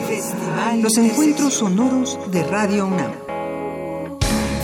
Todos los viernes a las 21 horas en vivo desde la sala Julián Carrillo. Escúchalos a través del 96.1 de FM, www.radiounam.unam.mx o ven a Adolfo Prieto 133 Colonia del Valle, cerca del Metrobús Amores. La entrada es libre. Búscanos en redes sociales, en Facebook como Primer Movimiento UNAM y en Twitter como P Movimiento o escríbenos un correo a primermovimientounam@gmail.com. Hagamos comunidad. Son las 8 de la mañana con 11 minutos y nos escribe por aquí Abraham Alonso y dice, hoy descubrí que soy el tuit más lento, pues lo sintonizo 15 segundos después, por eso no gano nada. Ay, Pues Es que miren, hay muchas maneras de sintonizarnos y qué bueno que podemos decir que estamos en el iba a hacer una 860. analogía horrible acerca de los tweets rápidos, pero mejor mantente lento. Es mejor tener un poco de templanza antes Sí, de escribir exacto. un tuit vertiginoso y violento Sí, contra claro, algún jefe de. Estado, Por por ejemplo. Pero a ver, estamos en el 860 de AM, en el 96.1 de FM y en www.radionam.unam.mx. Probablemente si nos escuchan desde aplicaciones en el teléfono inteligente como puede ser TuneIn, habrá 15 segundos de retraso. Pero no son tan inteligentes. Como diría José adelántense a la, a la transmisión. Hay que hablarles despacito. Hay que hablarles despacito. Bueno, un abrazo para Abraham Alonso y para todos los que nos están escribiendo por aquí también. eh, Laura Cue nos manda un abrazo. eh, son muchísimos. Esmeralda, Gracias. Casu, eh, Carmen Valencia. Seguiremos mandando todos los saludos a los que hacen comunidad con nosotros. Pero quien hace comunidad con nosotros cada semana es Marco Flores, coordinador de servicios pedagógicos del antiguo Colegio de San Ildefonso. ¿Cómo estás, Marco? Buenos días. Hola, muy buenos días, muy bien. Muchas gracias nuevamente por abrirnos este espacio para platicar de todo lo que estamos haciendo en San Ildefonso. Oye, ¿China ya se fue de San Ildefonso o sigue por allá? Cuéntanos. No, China sigue en San Ildefonso. Ajá. Recuerden que China, eh, la exposición Obras Maestras del Museo Nacional de Arte de China, se queda hasta el 19 de febrero. Hay tiempo, hay tiempo. Todavía hay tiempo, pero no lo dejen al último. La verdad es que eh, la exposición es, es, es de mucha calidad, es muy buena y eh, siempre se nota, ¿no? Al cierre de exposiciones, conforme se va acercando al final, notas la afluencia que va subiendo y subiendo y subiendo, porque la gente lo deja al último. Entonces yo los invito a que no lo dejen al último y de verdad dense una vuelta por el antiguo Colegio San Ildefonso, disfruten de la exposición y por supuesto de todas las actividades paralelas a esta. Como el coloquio El arte como testigo. Esa es otra exposición que ya viene en puerta. Ah, Eh, pero sí les puedo decir que en el marco de esta exposición eh, de obras maestras tenemos dos actividades, bueno, además de los talleres que ya conocen, sábados, sábados, domingos y martes, tenemos la, expo- eh, la conferencia El coleccionismo y la porcelana china eh, a cargo de José Ignacio Cuevas y él nos va a platicar un poco eh, la influencia de la porcelana china en las artes decorativas en México, toda esta, todo cómo ha sido a lo largo de los siglos y por supuesto, bueno, eso cómo ha derivado también en crear una forma de coleccionar. Eso será el eh, 2 de febrero, jueves 2 de febrero, a las 6 de la tarde, allí en San Ildefonso. Y luego el sábado 4 tenemos, por supuesto, nuestra gran celebración del Año Nuevo Chino en San Ildefonso, que será a partir de las 11 de la mañana y hasta las 6 de la tarde. Y bueno, pues como todo Año Nuevo Chino tenemos eh, las típicas danzas del dragón, del león, va a haber un programa eh, muy especial con diferentes instrumentos y eh, música tradicional china, esto es en colaboración con el Instituto eh, Confucio Huaxia de la Ciudad de México. Además vamos a tener la colaboración del Instituto Confucio de la UNAM, quienes van a estar impartiendo talleres eh, de caligrafía, de artes chinas y además un taller que es eh, algo así como los ravioles chinos, es- va a haber un taller de gastronomía. Los ravioles chinos. Sí, mira, eh, no me acuerdo ahora cómo, cómo- no me viene el nombre a la palabra. Dim sum, dumplings, dim sum. Han de ser los dumplings. No, yaozi, si no me Ya- equivoco. Ah. Ok. Y entonces, bueno, ese es eh, un, al- un- un alimento eh, tradicional chino que es muy, muy similar a los ravioles. De hecho, eh, bueno, ya saben la, eh, la historia que siempre hace mitos. Dice que los ravioles parten del yaozi, de que Marco Polo en uno de estos viajes pues a China Claro. se lleva ese, ese alimento y bueno, en Italia se lo que actualmente es Italia, bueno, se, confor- se lleva a cabo como los ravioles. Eso es el sábado 4 de febrero y bueno, como muchos de ustedes ya saben, el día 8 eh, de febrero, San Ildefonso abre las puertas a una nueva exposición que es Tres siglos de grabado de la Galería Nacional de Washington y en el marco de esa exposición se lleva a cabo el coloquio El arte como testigo. Eh, es un coloquio donde eh, vamos a hablar precisamente del grabado en diferentes formas y facetas. Eh, La primera conferencia corre a cargo de Amy Johnston, que es eh, la curadora de la Galería Nacional de Washington, y vamos a platicar un poco eh, del, eh, del grabado como objeto del arte, como documento histórico, por ejemplo. Eso, Ujú. eh, el coloquio empezará a partir de las diez y media de la mañana. La segunda conferencia eh, tiene la participación de los artistas Alberto Castro Leñero y Plinio Ávila, y la conferencia se titula, bueno, el grabado desde el artista, como para entender eh, cómo, cómo, qué está sucediendo en el grabado, cómo es que los artistas continúan con, con, con una técnica que para muchos puede ser no vigente, pero que realmente sí lo es. Me, me, llama mucho la atención, Marco, pensar que vamos a ver, por ejemplo, grabados hasta de Andy Warhol o de Jackson Pollock, ¿no? Que es interesantísimo conocer esta otra faceta de estas personalidades. Claro, sobre todo porque el grabado eh, sigue siendo algo vigente. De hecho, eh, muchos de ustedes seguramente lo saben, en los estados de Oaxaca o Zacatecas, el grabado tiene eh, una gran importancia en las expresiones del arte contemporáneo y bueno, muestra de ello es incluso el mismo trabajo de, de Plinio Ávila. Y bueno, esa es la segunda conferencia. Y la tercera conferencia será la conferencia magistral con la doctora Clara Bargellini, investigadora ya súper reconocida eh, de la UNAM, y ella nos va a platicar, eh, bueno, esta situación de, bueno, lo que sucedía en, mientras en las trece colonias, qué sucedía en la Nueva España, y entonces platicar un poco del primer grabador eh, que, que, llegó aquí a la Nueva España y, bueno, por, eh, por supuesto el impacto eh, estético, histórico que tiene este personaje para nuestra historia nacional. Ahí está, suena, suena, se antoja para, para que estemos todos con ustedes en estos días. ¿Qué tenemos que hacer, querido Marco Flores? Para el coloquio les sugerimos que eh, reserven ya su lugar. Recuerden que para tener, eh, poder tener inscripción y constancia hay que reservar su lugar uh -huh. al correo pedagógicos arroba sanildefonso.org.mx o al teléfono 3602-0000 con la extensión 1044. Ahí ya pueden registrarse y tener su lugar para el coloquio. La verdad es que la conferencia también de la doctora Barcellini es muy interesante. Hizo toda una investigación como al respecto de quién fue el primer grabador eh, de la Nueva España. Y la verdad es que todas esas curiosidades y documentos históricos que a veces no, no, no nos enteramos resultan eh, realmente muy importantes para explicar muchas de las cosas que al día de hoy siguen sucediendo. Venga, muchísimas gracias. Te mandamos un gran abrazo, Marco. Un abrazo a ustedes y recuerden, eh, Justo Sierra, número 16, Centro Histórico, ahí está San Ildefonso, y consultar nuestra cartelera en www.sanildelfonso.org.mx. Gracias, Marco. Gracias a ustedes, un abrazo. Allá nos vemos. Primer movimiento. Clásicamente... Universitario. Son las 8 de la mañana con 18 minutos. Interesante pensar en cómo eh, las diferentes manifestaciones artísticas pueden mm, reconfigurar el panorama internacional y el nacional. Pero bueno, tenemos más notas de la universidad. Tenemos una nota, así es. Con Donald Trump en la presidencia de Estados Unidos, una coalición de gobierno podría ayudar a México a evitar condiciones de debilidad. Esto propone el doctor Diego Valadez, eh, constitucionalista, eh, uno de los importantes académicos de nuestra casa de estudios. Nuestro compañero Antonio Quijano amplía la información. El doctor Diego Valadez, investigador emérito de la UNAM, se pronunció por cambiar el sistema presidencial a uno de coalición de gobierno para evitar condiciones de debilidad ante personajes como Donald Trump.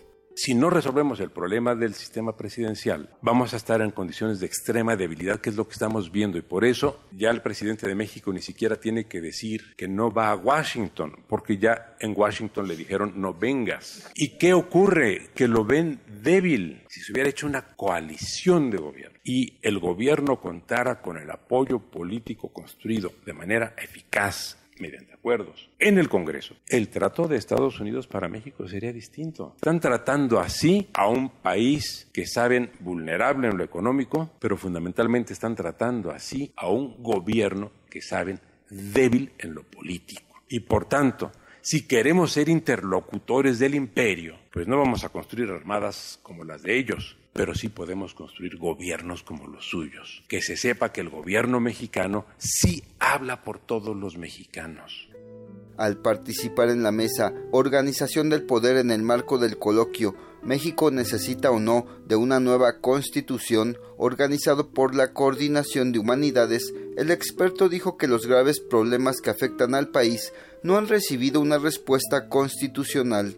Porque hay un problema grave del país que se llama inequidad social. Hay otro problema grave del país que se llama corrupción. Hay otro problema grave del país que se llama violencia. Ahora hay otro problema grave del país que se llama Trump. Bueno, todos tienen que ver con nuestro régimen de gobierno y para todos esos problemas hay respuestas constitucionales. Y no haberlas dado ocasiona que estemos en una de las circunstancias más precarias que se registran en nuestra vida como nación independiente. No estoy siendo excesivo, no creo estar incurriendo en hipérbole al decir que las condiciones en las que vive hoy el México, en proporción a las características del país, son mucho más graves de las que se vivieron hace 100 años o hace 200 años.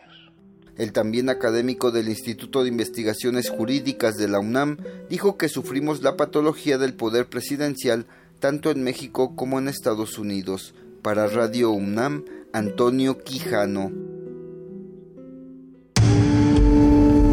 Primer movimiento. Clásicamente... Incluyente.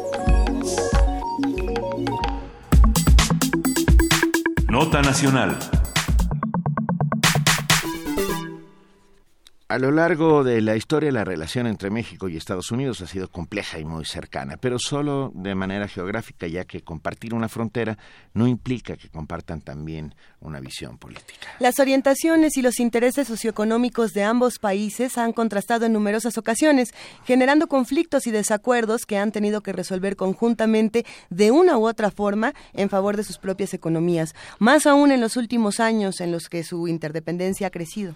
Esta interdependencia ocasiona que cualquier cambio en la economía y la política estadounidense repercuta por lo general de manera negativa en la mexicana. Actualmente, en la incipiente administración de Donald Trump, el panorama entre estos dos países se torna más complicado con la intransigente actitud que ha demostrado el nuevo mandatario de este país. Vamos a ver qué ocurre con todo esto. A partir de los intercambios más recientes entre los gobiernos de México y los Estados Unidos, hablaremos sobre la posibilidad de adoptar nuevas dinámicas diplomáticas. Y para ello nos acompaña el doctor Adolfo Laborde, profesor de la Facultad de Ciencias Políticas y Sociales de la UNAM, especialista en temas de política internacional, cooperación internacional, relaciones económicas internacionales.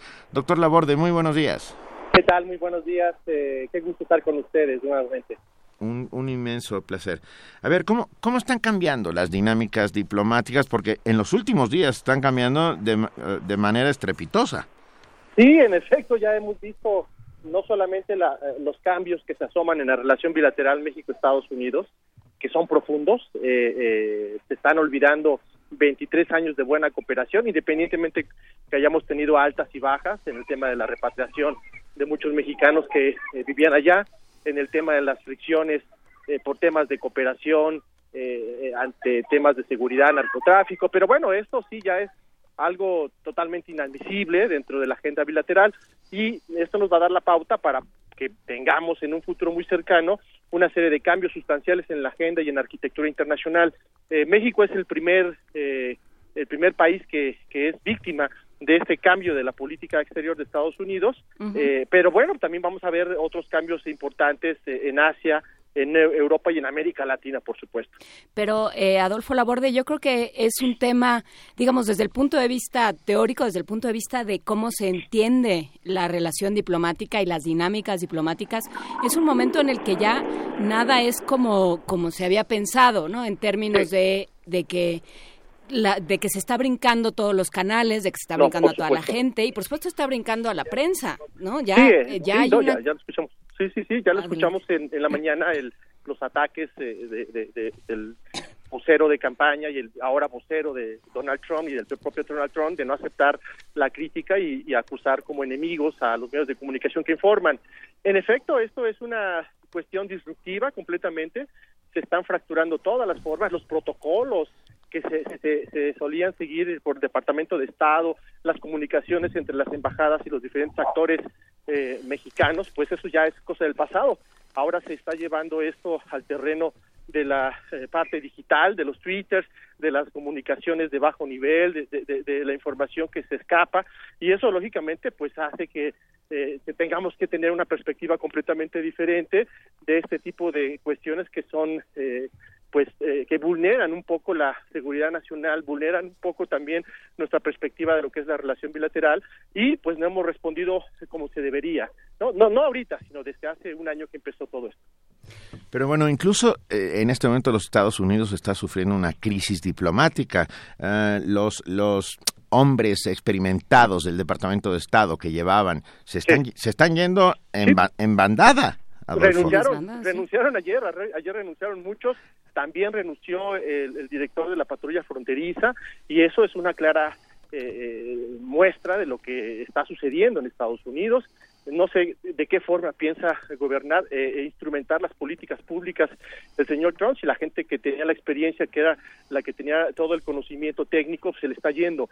Eh, seguramente eh, invitará amigos que piensan como él o gente simpatizante, pero bueno, el, el- el- futuro de ello pues va a ser trágico, no no solamente para nuestro país, sino para eh, las relaciones internacionales, dado que nos guste o no, pues Estados Unidos seguía siendo un actor importante, era un importante eh, era un importante polo que controlaba, que tenía un balance de poder eh, con los diferentes actores regionales e internacionales, y bueno, esto cambia todo, completamente todo. Ahora, también Adolfo, sí, no, somos apenas los primeros, eh, quiero decir, lleva cuatro días, cin- cinco días en el poder y somos los, los primeros a los que enfiló su- sus baterías, que sobre todo son baterías mediáticas. Yo toda, porque no hay acciones eh, concretas eh, No, pero sí hay. soportadas. sí, acciones la acción ejecutiva del 20%, por ejemplo, en el momento en que en que empiece a aplicar, quien acabará pagando ese 20% es el consumidor norteamericano Sí. de los Estados Unidos. Sí, bueno, mira, hay una serie de inconsistencias. eh, eh, las acciones ejecutivas sí eh, van a estar encaminadas a, a, pues a, a lo que ya sabemos, a afectar la relación bilateral. Eh, la construcción del muro ya es un hecho, no no necesita pasar por la aprobación de nadie. eh, simple y sencillamente se tienen que buscar los recursos y trabajar ya en el en, la ingeniería de la construcción, en la ingeniería de detalle, en la ingeniería civil, que parece que va a ser un problema ahí. Y el tema del 20%, pues fue una declaración eh, de parte del vocero que, eh, pues buscando un poco la forma de presionar a México en este eh, vaivén de, de declaraciones, pues trataba de presionar a México. Efectivamente, esto va a afectar la relación bilateral, eh, comercial, a los que van a afectar son a los consumidores norteamericanos y finalmente, pues lo que se va a ver afectado es la cadena productiva, los costos de producción y eso a final de cuentas va a afectar nuevamente el tema de la competitividad de los productos y las empresas norteamericanas.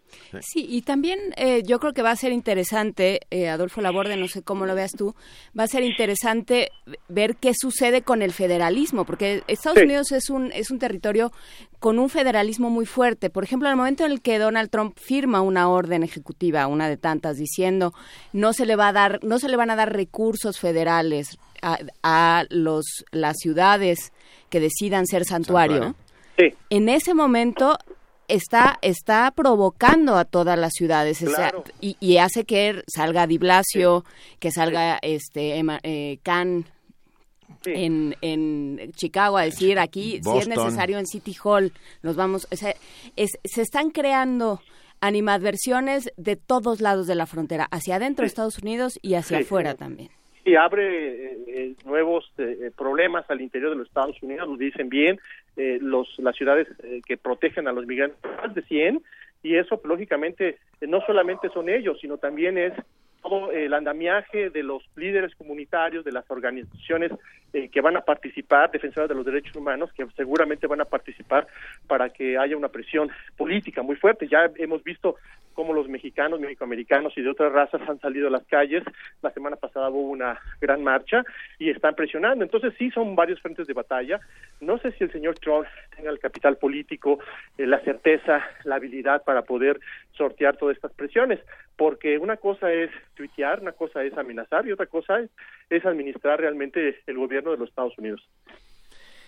¿Qué podemos esperar para los próximos días? Porque ah, no para los próximos minutos Para los próximos, sí. O sea, ya esto- Tienes estamos- razón. estamos esperando ¿Qué, el qué tuit. podemos esperar dentro? No, pero es cierto. ¿Qué podemos esperar en los próximos minutos? Porque, a ver, yo siento esta, esta primera andanada ah, con- contra México, ah, supongo que será, será nada comparado con la cruzada que este hombre tiene en la cabeza contra el Estado Islámico.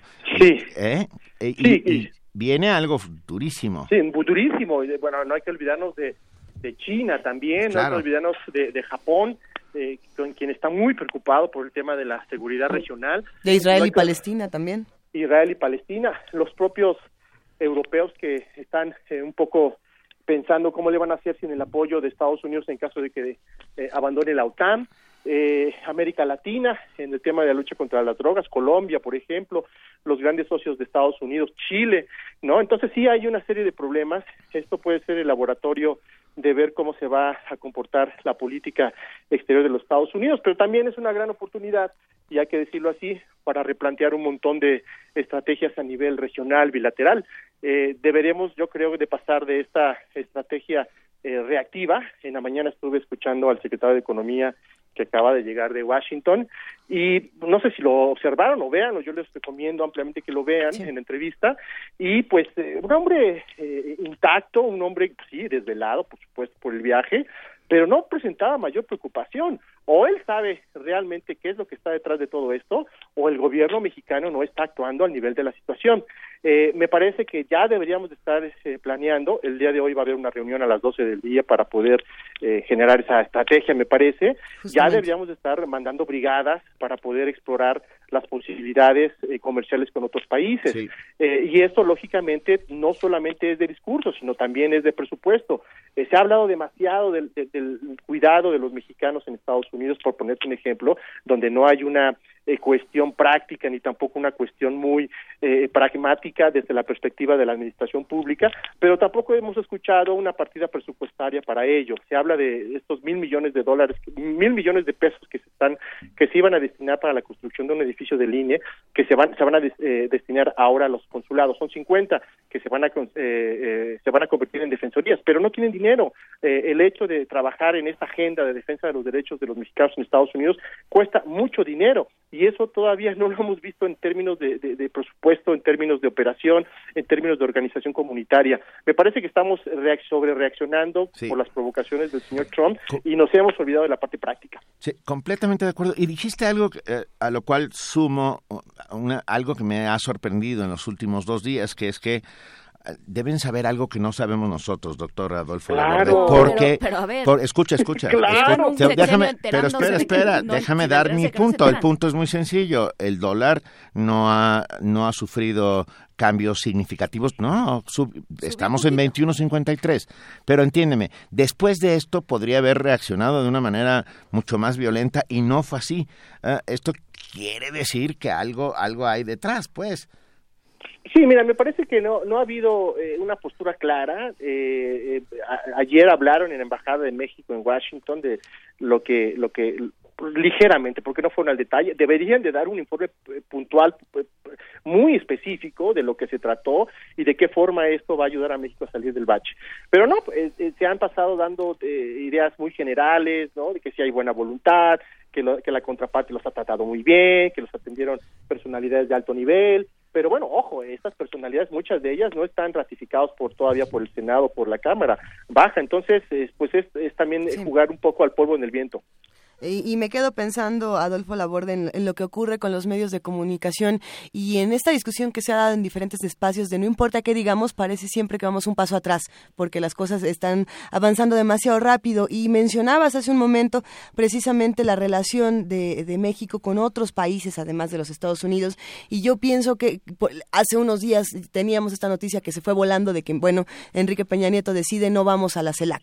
¿No? ¿Qué pasa entonces? ¿Qué consecuencias va a enfrentar en los próximos meses por no haber asistido y por tampoco asistir a Estados Unidos. Ya no está yendo a ninguna de las dos. Sí, mira, eh, eh, también eh, hay una cuestión ahí un poco complicada porque no encuentro a uno la lógica de decir, bueno, nos quedamos a atender la agenda nacional para ver qué está pasando en Estados Unidos.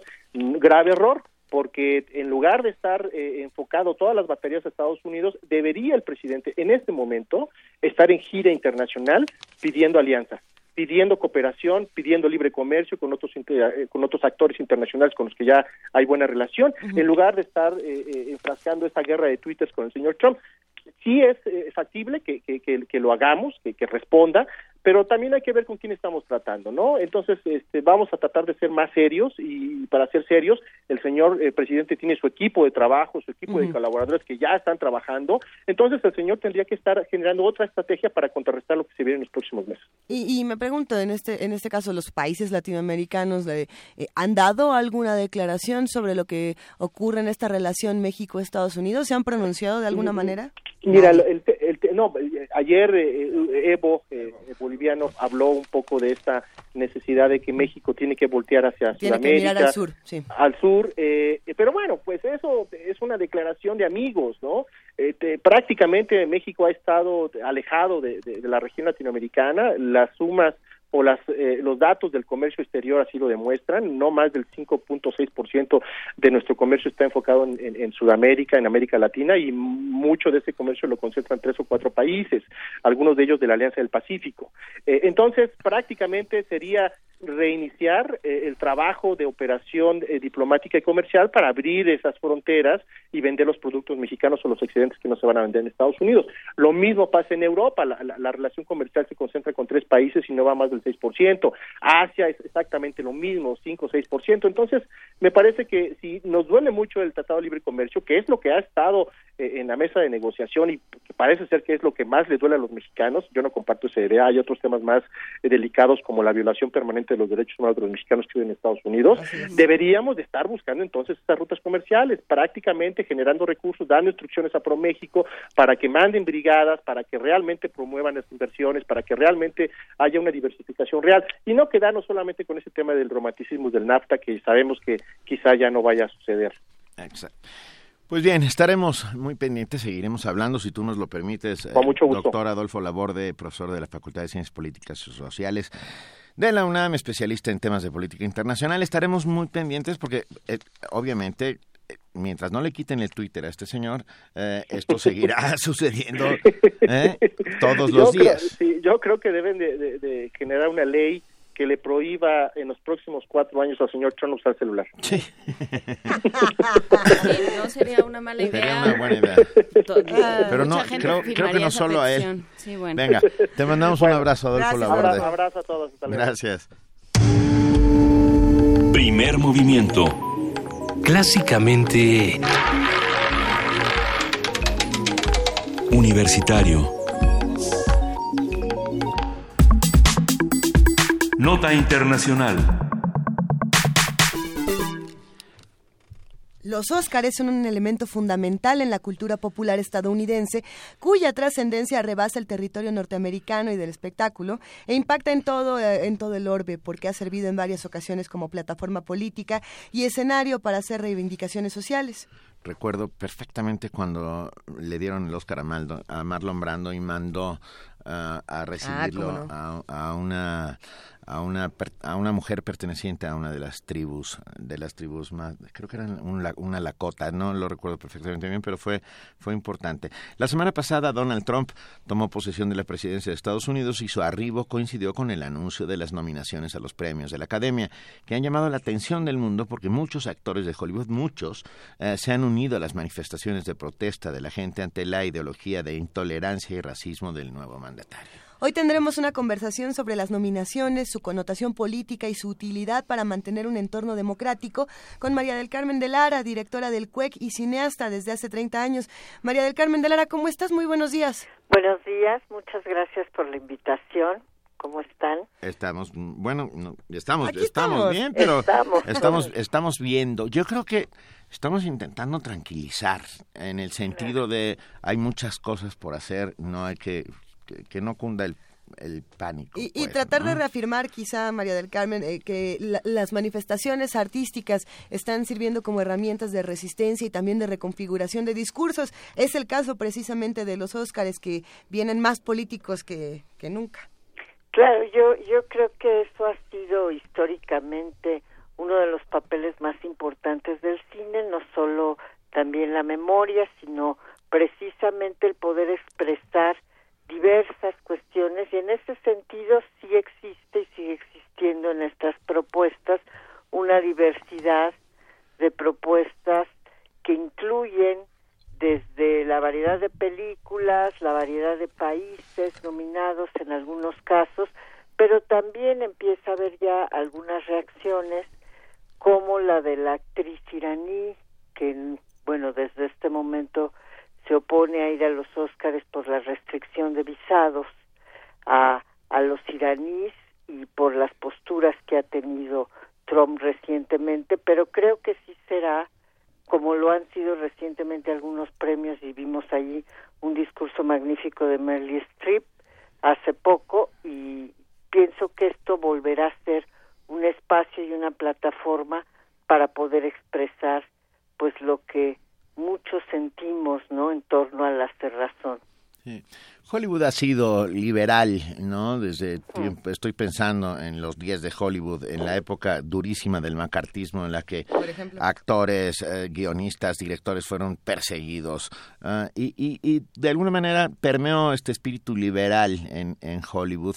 Y hoy por hoy yo creo que está más vivo que nunca. No sé qué opinas, Mari Carmen. Sí, yo creo que sí, porque precisamente Hollywood empezó también a ver los talentos de diversas partes del mundo y a incluirlos, pero incluirlos desde allá.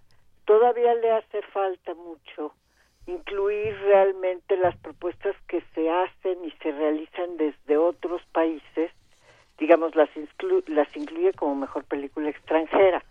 Pero generalmente llama a directores talentosos o a fotógrafos. Tenemos ahora una nominación excelente de Rodrigo Prieto, fotógrafo mexicano, pero frente a las políticas de distribución está el tema, ¿no? Y aquí hemos tenido desde hace mucho tiempo una serie de movimientos en México que es una oportunidad, digamos, esta situación que está pasando con el asunto del TLC, para que se modifiquen las políticas de distribución y se modifiquen, digamos, algunas cosas que se incluyeron en el Tratado de Libre Comercio que han sido muy dañinas para la cultura. Es cierto, el TLC no le ha servido para nada en términos eh, culturales a, México, ¿eh?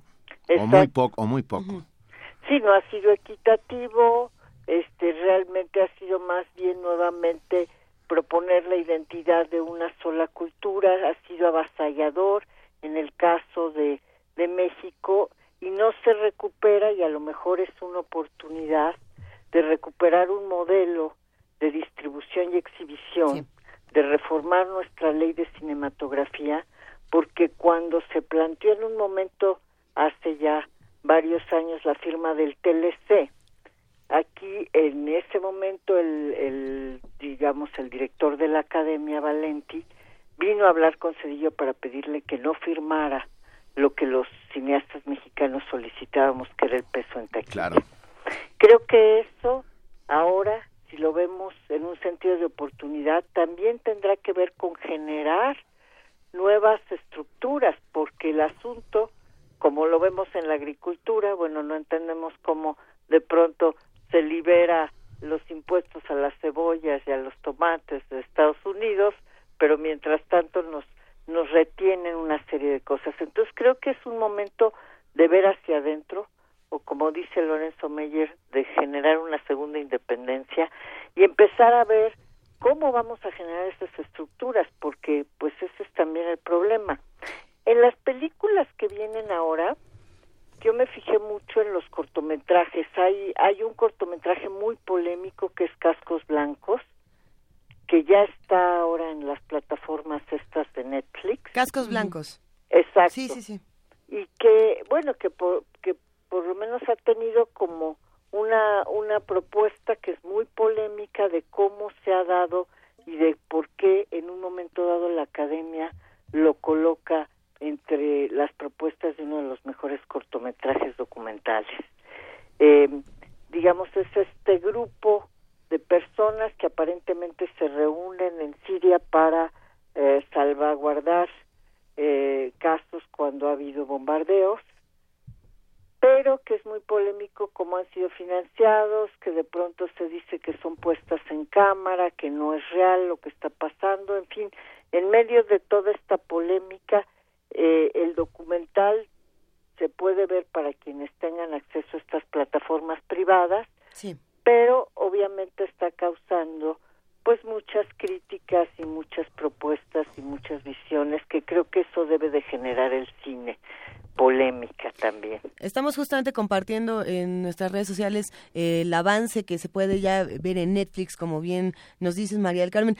Es, es bastante fuerte esta, las imágenes que se presentan. De hecho, si no me equivoco, este documental, este cortometraje, iba a ser censurado y no iba a pasar a Netflix y finalmente eh, sí se pasó porque Netflix tiene otro tipo de plataformas y otro tipo de, de distribuciones y de políticas, como bien dice Benito. Claro, sí, ya está desde hace un tiempo y dura 40 minutos, pero efectivamente nunca ha sido muy claro quién los financia a los cascos blancos y eso no lo incluye el documental.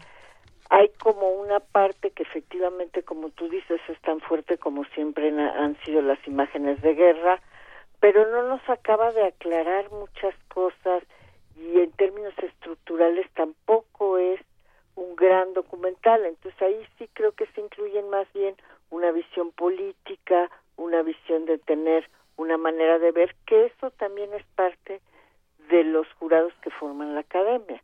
Claro, que ese es otro otro tema, ¿no? Porque eh, qué, posiciones toman, contra quién van, eh, o sea, pensar cualquier actividad artística, cualquier actividad donde se juntan más de dos personas tiene un tinte político, no hay otra forma, ¿no?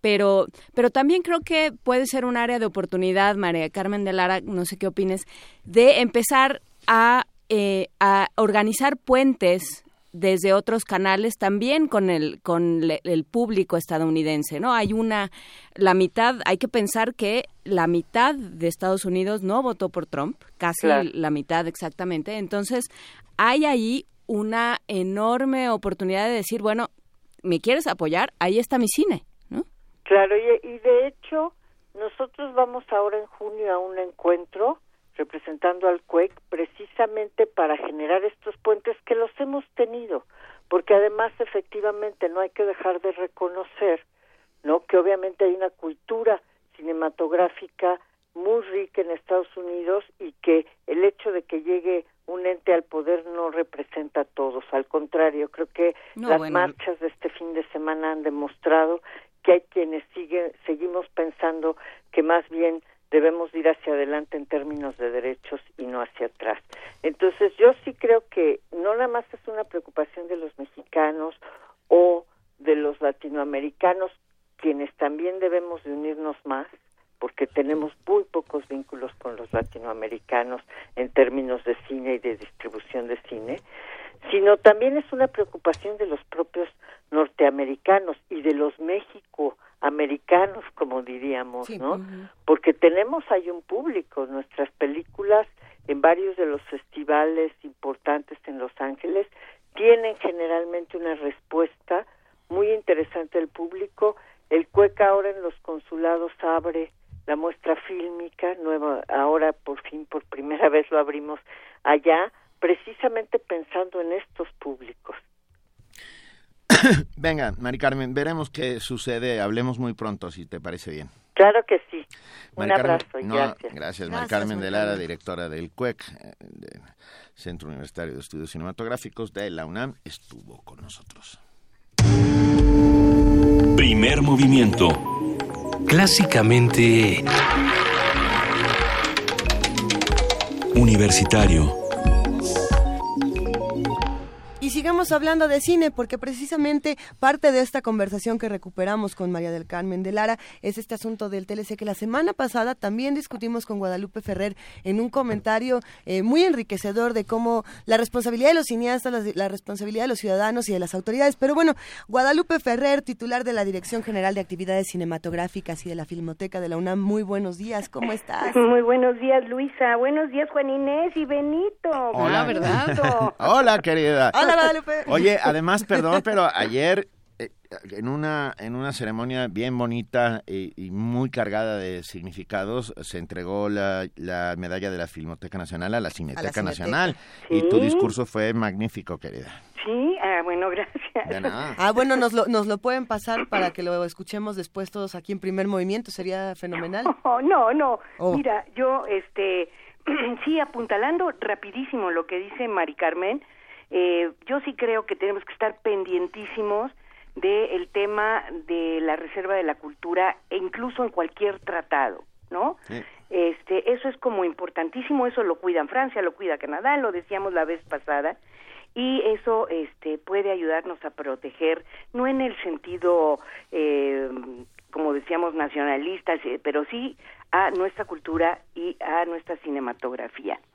Pero sí, gracias por dar esa entrada, Benito, porque ayer estuvimos muy contentos y yo por eso hoy quería hablarles de la importancia de los archivos fílmicos, porque ayer reconocimos a nuestro archivo hermano, a la Cineteca Nacional, que eh, si bien nosotros como su hermano, somos como su hermano mayor, porque le llevamos algunos años, nosotros nos establecimos en 1900, eh, digo, en, tenemos 56 años, somos de 1960, la Cineteca tiene 44 años, pero desde que existimos las dos, o sea, desde que la Cineteca existe, hemos estado trabajando juntos, intercambiando materiales, eh, combinando eh, ciclos, pensando en transferirnos nuestro conocimiento y haciéndolos.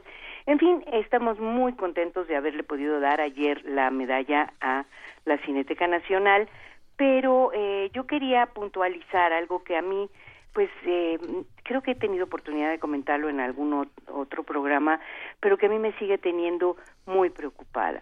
La característica de los acervos fílmicos es, o sea, es diferente, es más complicada, más compleja que la de otros acervos. Eh, quizá los de sonido también sean altamente complicados, pero eh, lo que pasa es que lo que a mí me preocupa, si yo siento que es necesario que las políticas públicas volteen a vernos, o sea, que se, hayan se hagan políticas públicas para precisar bien la protección de la memoria audiovisual. Y no existen. Si ustedes revisan el reglamento hoy de la ley cinematográfica, van a encontrar un artículo que dice que eh, el cine debe ser preservado y que, eh, por lo tanto, entregarán a la Cineteca Nacional los productores una copia de eh, lo que estén exhibiendo, de la película que hayan hecho. Pues resulta que como no está claramente especificado y que como los legisladores no entienden los pormenores del asunto, porque si hay una especialidad ahí, un productor llega y le entrega a la Cineteca Nacional un DVD o era lo que estaba haciendo, no le entregaba una copia en 35 milímetros como era lo que iba a exhibir o ahora en DCP, sino le entrega una copia para ahorrarse el dinero que le podía costar la otra en, en un DVD. Ese DVD no va a durar nada. La manera de protegerla es pues por más que le haga uno, no tiene la garantía de lo que tiene pues en su tiempo la, la película cinematográfica que como ustedes también han oído se supone que puede durar hasta 200 años no y eh, o en una alta eh, calidad de tecnología digital que ya andamos los archivos fílmicos buscando cómo la vamos a preservar porque tampoco está fácil esa ese tema. Y el tema más difícil es, ok, te preservo digitalmente en este formato, pero ¿qué pasa si ya luego no existen reproductores de ese formato? ¿Cómo te exhibo? ¿O para qué te preservo si no te voy a poder exhibir? Entonces estamos como locos en la carrera tecnológica para este poder hacer que no se pierda la posibilidad de que las películas permanezcan y de que las películas se exhiban. Entonces, eh, nosotros está por eso queremos de esta alianza bueno por eso hay muchas cosas más porque son amigos porque como les decía intercambiamos muchas cosas pero queremos esta alianza intensa con la Cineteca Nacional porque pensamos que es la forma de eh, dar pasos hacia adelante insistiendo a nuestros gobernantes a nuestros legisladores que tomen en cuenta que un archivo fílmico no es un videoclub no es a donde vas a rentar películas o donde te pasaste un buen rato, sino que es el acopio, es el acervo de esta memoria permanente que desde que existe el cine nos deja ver pues costumbres, veste, cultura, formas de vestir, más o menos formas de comer, acciones de paisajes, y nos lo va contando a través del tiempo, eh, a través de los géneros. O sea, ¿cómo no vamos a ser en México un país melodramático? No es el cine que nos hizo melodramáticos, nosotros hicimos un cine melodramático. Estás contando la posibilidad de la antropología visual. Claro. ¿No? Que es importantísima. Claro, claro que es importantísima. Ah. Y eh, bueno, yo nada más te digo que afortunadamente, por ejemplo, en el caso de la Filmoteca, eh, investigadores, eh, no solo de la UNAM, sino incluidos, por ejemplo, del Colegio de México, han estado compartiendo con nosotros eh, y han estado revisando nuestros materiales y han hecho eh, ya documentos, por ejemplo, sobre las campañas de vacunación que llevó a cabo el gobierno en los años 50 ¿no? Cómo las instrumentaba, porque tenemos una colección fantástica filmada ahí sobre cómo se hicieron esas campañas, pero tenemos un material enorme, buenísimo, de Pemex, o sea, para que sintamos orgullo de lo que habíamos construido y tristeza de lo que hemos permitido que se destruya, ¿no? Sí, y eh, hablábamos, me, me, viene a la mente eh, Guadalupe Ferrer, hablábamos hace un momento con Rosa Beltrán sobre Matar un ruiseñor, sobre esta, esta novela, y todo lo que implicó y todo lo que guarda de, de, de memoria, de testimonio de un cierto momento histórico y de una cierta eh, clima social esa novela. No, bueno, y entonces pensaba, imagínate que ya no hay un ejemplar más, de ya no se puede leer Matar a un ruiseñor, nadie la recuerda, no se puede conseguir por ningún lado, no hay ninguna manera de acceder a ella. Eso pasa con el cine. Eso, y puede ser una tragedia. Yo anoche decía eh, que, pues, eh, si no cuidamos la forma de, de preservar y con los archivos digitales también que es harto complejo porque no sabemos realmente cómo van a responder con el tiempo, pues entraremos, yo decía, alguien me decía que era un poco exagerado, pero en un hoyo negro de la historia, ¿no? O sea, va a haber una ausencia ahí de memoria radical, pero pero no es solo por el eh, por el gusto, por ejemplo, leer Matar a un ruiseñor, pues bueno, te da muchas cosas. O ver la peli. E, exacto, o ver la película que la acabamos de pasar, fíjate, conformando un ciclo donde se revisa la lucha por los derechos civiles, ahora que está este señor este en el gobierno de los Estados Unidos, ¿no? O sea, te, tiene tiene muchas referencias, pero también en este caso relaciona eh, la parte ficción al individuo con eh, una eh, cosa que le está pasando a otro individuo en la pantalla grande. O sea, te agarra de las tripas, te agarra de la emoción y te permite, si está bien hecha la película, dar el salto a la reflexión. Y bueno, en el caso del documental, pues que les digo, ahí están partes, ¿no? Ahora sí vamos a decir, como decía Car, echan la red y en el mar de la historia pescan pues algunos pececitos, no pescan el total del océano, pero demuestran y dicen, mira, mira, que era lo que yo les decía con las imágenes de la revolución, esto no es un cuento, no son estampitas que nos vendieron en la miscelánea de la esquina, el pueblo estaba en la revolución, estaba esperando a Madero en la ciudad, estaba eh, con angustia, con emoción, con todo, porque ahí están sus caras, porque ahí está corriendo detrás del tren, porque están arriba del tren. En fin, eh, el cine es muy fuerte, la imagen es fuertísima y yo creo que tenemos el que nuestro gobierno tiene que poner atención y apoyar a los archivos fílmicos con todo, con todo para lograr preservar la memoria en este formato. Sin duda, de acuerdo. Un gran abrazo, Guadalupe Ferrer. Estamos escuchando ahí de fondo la pieza final de Matar a un ruiseñor. Como en los Óscares para despedir la participación de Guadalupe música de Elmer Bernstein. ¿Eh? Bueno, ya hay que invitar a Benito todos los viernes, ¿no? Ah. Pues ahí cuando pueda, porque no te creas que es tan fácil. Su carné está muy, este muy nutridito. de baile. Te mandamos un beso y un abrazo, Guadalupe Ferrer. Gracias, gracias, a todos. y, yo voy a, y yo voy a aprovechar para despedirme. ¿Con, la música de Bernstein también? Me voy con la música de Bernstein también. Dejo eh, a, a, mis queridísimas compañeras Juana Inés de Esa y Luisa Iglesias, que son las que hacen este maravilloso programa. Yo vengo nomás de invitado.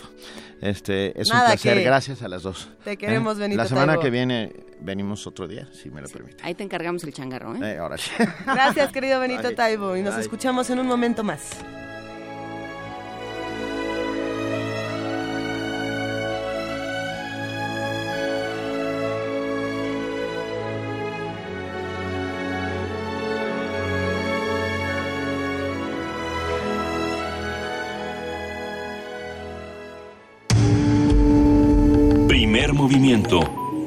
Clásicamente... Universitario.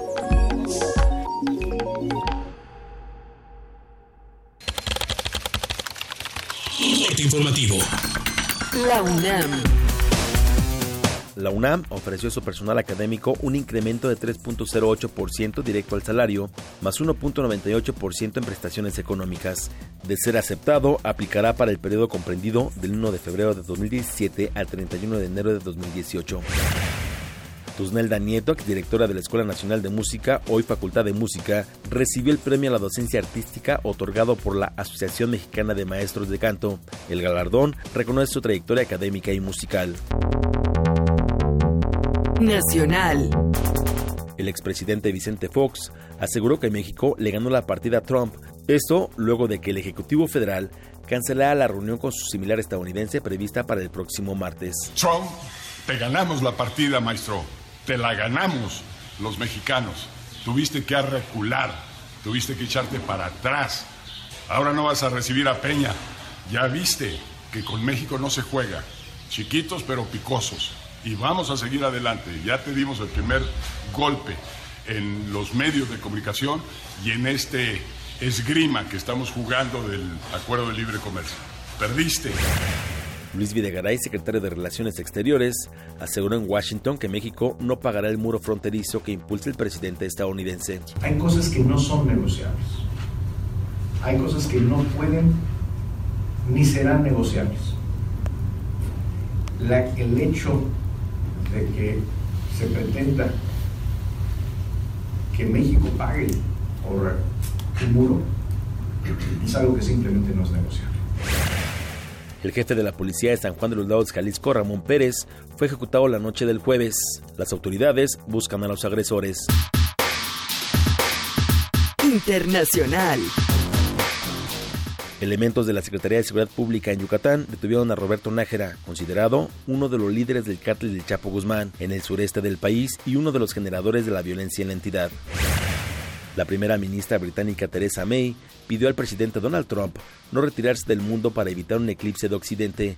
Le aconsejó tener cuidado con el mandatario ruso Vladimir Putin. La canciller alemana Angela Merkel advirtió que la Unión Europea enfrenta grandes retos y es necesario la cohesión de todas las naciones para enfrentarlos. La Unión Europea está ante grandes desafíos internos y externos, pero ambos coincidimos en nuestra convicción de que solo podremos afrontarlos conjuntamente. El presidente de Colombia, Juan Manuel Santos, exigió a la guerrilla de las Fuerzas Armadas Revolucionarias que entregue a sus integrantes menores de 15 años, como lo acordaron en marzo del año pasado. Hay que decirle a los señores de las FARC todos los menores de 15 años deben salir de sus filas ya, como acordamos el año pasado.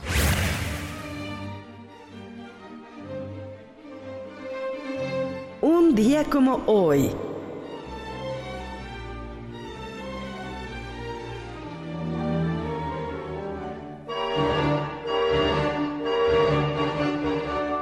1756 nació el compositor austriaco Wolfgang Amadeus Mozart, considerado uno de los músicos más influyentes y destacados de la historia.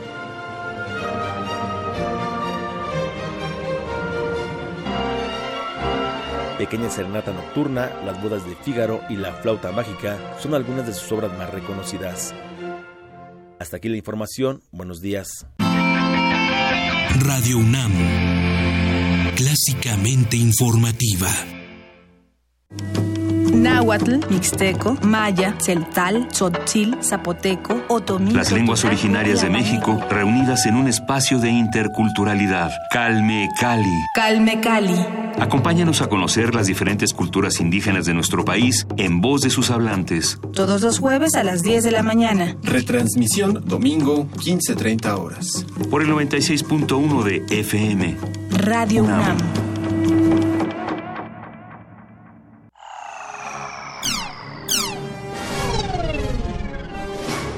Para este año, tú esperabas patinetas flotantes, tenis autoajustables y autos voladores en el mercado. Pero no has visto nada de eso. En lugar de eso, hay seres humanos con apéndices electrónicos en su cuerpo, videojuegos que detectan tu movimiento, computadoras bajo la piel que hacen un diagnóstico médico y un medio de comunicación capaz de enviar información del otro lado del planeta en menos de un segundo. Resistor. Resistor. La realidad tecnológica supera a la ciencia ficción. Todos los martes 22.15 horas. Por resistencia modulada. 96.1 de FM. Radio UNAM.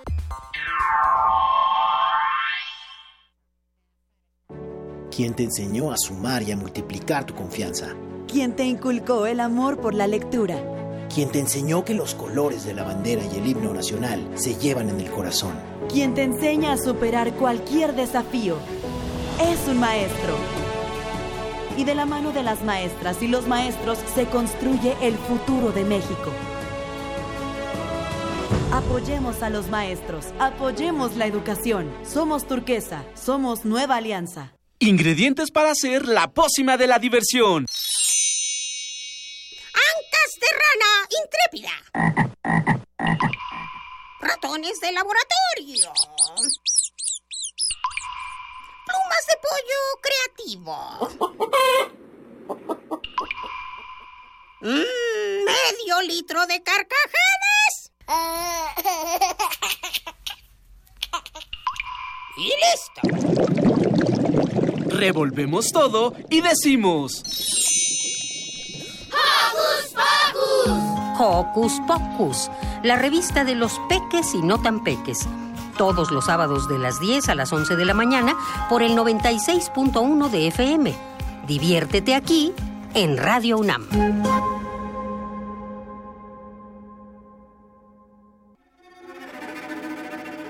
Conoce los relatos de las personas que resisten y reconstruyen la paz. Resiliente. Resiliente. Resiliente. Las voces y miradas de quienes buscan alternativas ante la violencia y la adversidad. Los domingos a las 3 de la tarde por el 96.1 de FM. Radio UNAM.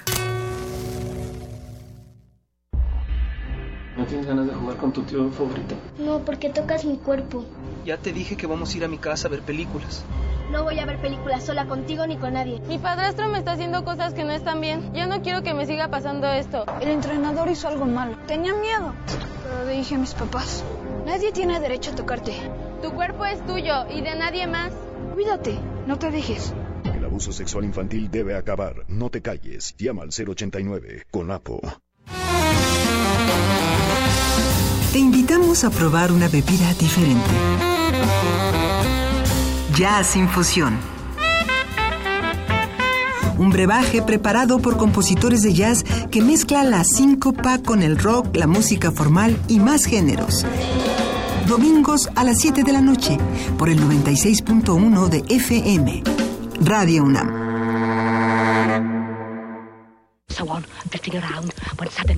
Una galería para descubrir sonoridades del mundo poco conocidas. Abre la puerta del Gabinete de Curiosidades. Serie que recupera y analiza audios y grabaciones de diversos archivos sonoros. Domingos a las dos y media de la tarde con Frida Saldívar y Luisa Iglesias. Somos coleccionistas de sonidos. 96.1 de FM. Radio UNAM. En un mundo desigual e intolerante, ¿cuál es la línea que nos separa del otro? Sin margen. Borramos fronteras. Acompaña a Luisa Iglesias y conoce los ecos de la diversidad social. Todos los jueves a las 12 del día por el 96.1 de FM. Radio UNAM. Primer movimiento. Podcast y transmisión en directo en www.radiounam.unam.mx.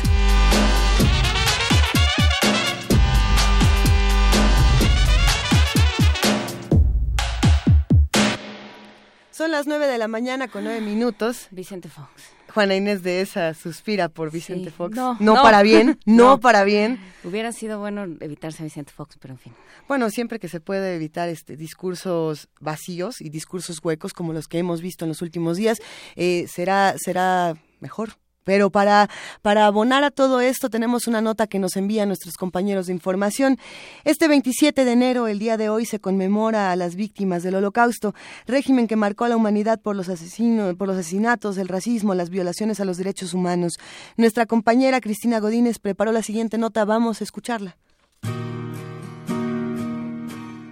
En el contexto de la Segunda Guerra Mundial, el Holocausto fue el primer genocidio catalogado en la historia. Holocausto es una palabra de origen griego que significa sacrificio por fuego. El 27 de enero está dedicado a conmemorar a las víctimas del Holocausto. La fecha tiene que ver con la liberación en 1945 del campo de concentración y exterminio de Auschwitz-Birkenau, en Polonia. Habla Sharon Saga Mograbi, fundadora y presidenta del Museo Memoria y Tolerancia. De estos 11 millones de personas, fueron eh, particularmente minorías, como el caso de los judíos, que fueron asesinados 6 millones de judíos europeos, a su vez 3 millones de prisioneros de guerra soviéticos. Un caso muy particular fue el asesinato de los gitanos, un tercio de la población gitana fue exterminada por el hecho de considerarlos una raza inferior. Miles de intelectuales, testigos de Jehová, por lo menos se sabe que 2.500 fueron exterminados en los campos por el hecho de que no empuñaban armas o no juraban lealtad a Hitler. El holocausto fue un régimen eh, que realmente marcó a la humanidad en términos de asesinato, de racismo, de violaciones graves a derechos humanos. El holocausto debe servir de lección para que, como humanidad, conozcamos en qué hemos fallado y evitar la repetición. Sin duda, el holocausto nos deja enormes lecciones morales, empezando por preguntarnos cómo pudo ocurrir un genocidio de esta magnitud en pleno siglo XX, apegado a la modernidad, justamente en donde se estaban llevando a cabo los mayores avances en la ciencia en el arte, en la tecnología. Ahí mismo es cuando se gestó uno de los genocidios más terribles, organizados y sistemáticos del siglo XX. Además, la lección más importante tiene que ver con la memoria. La memoria es difusa, caprichosa.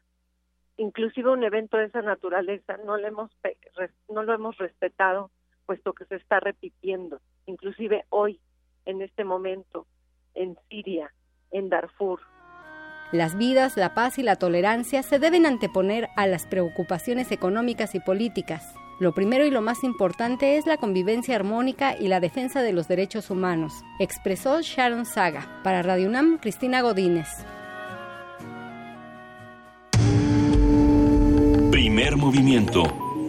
Clásicamente... Reflexivo.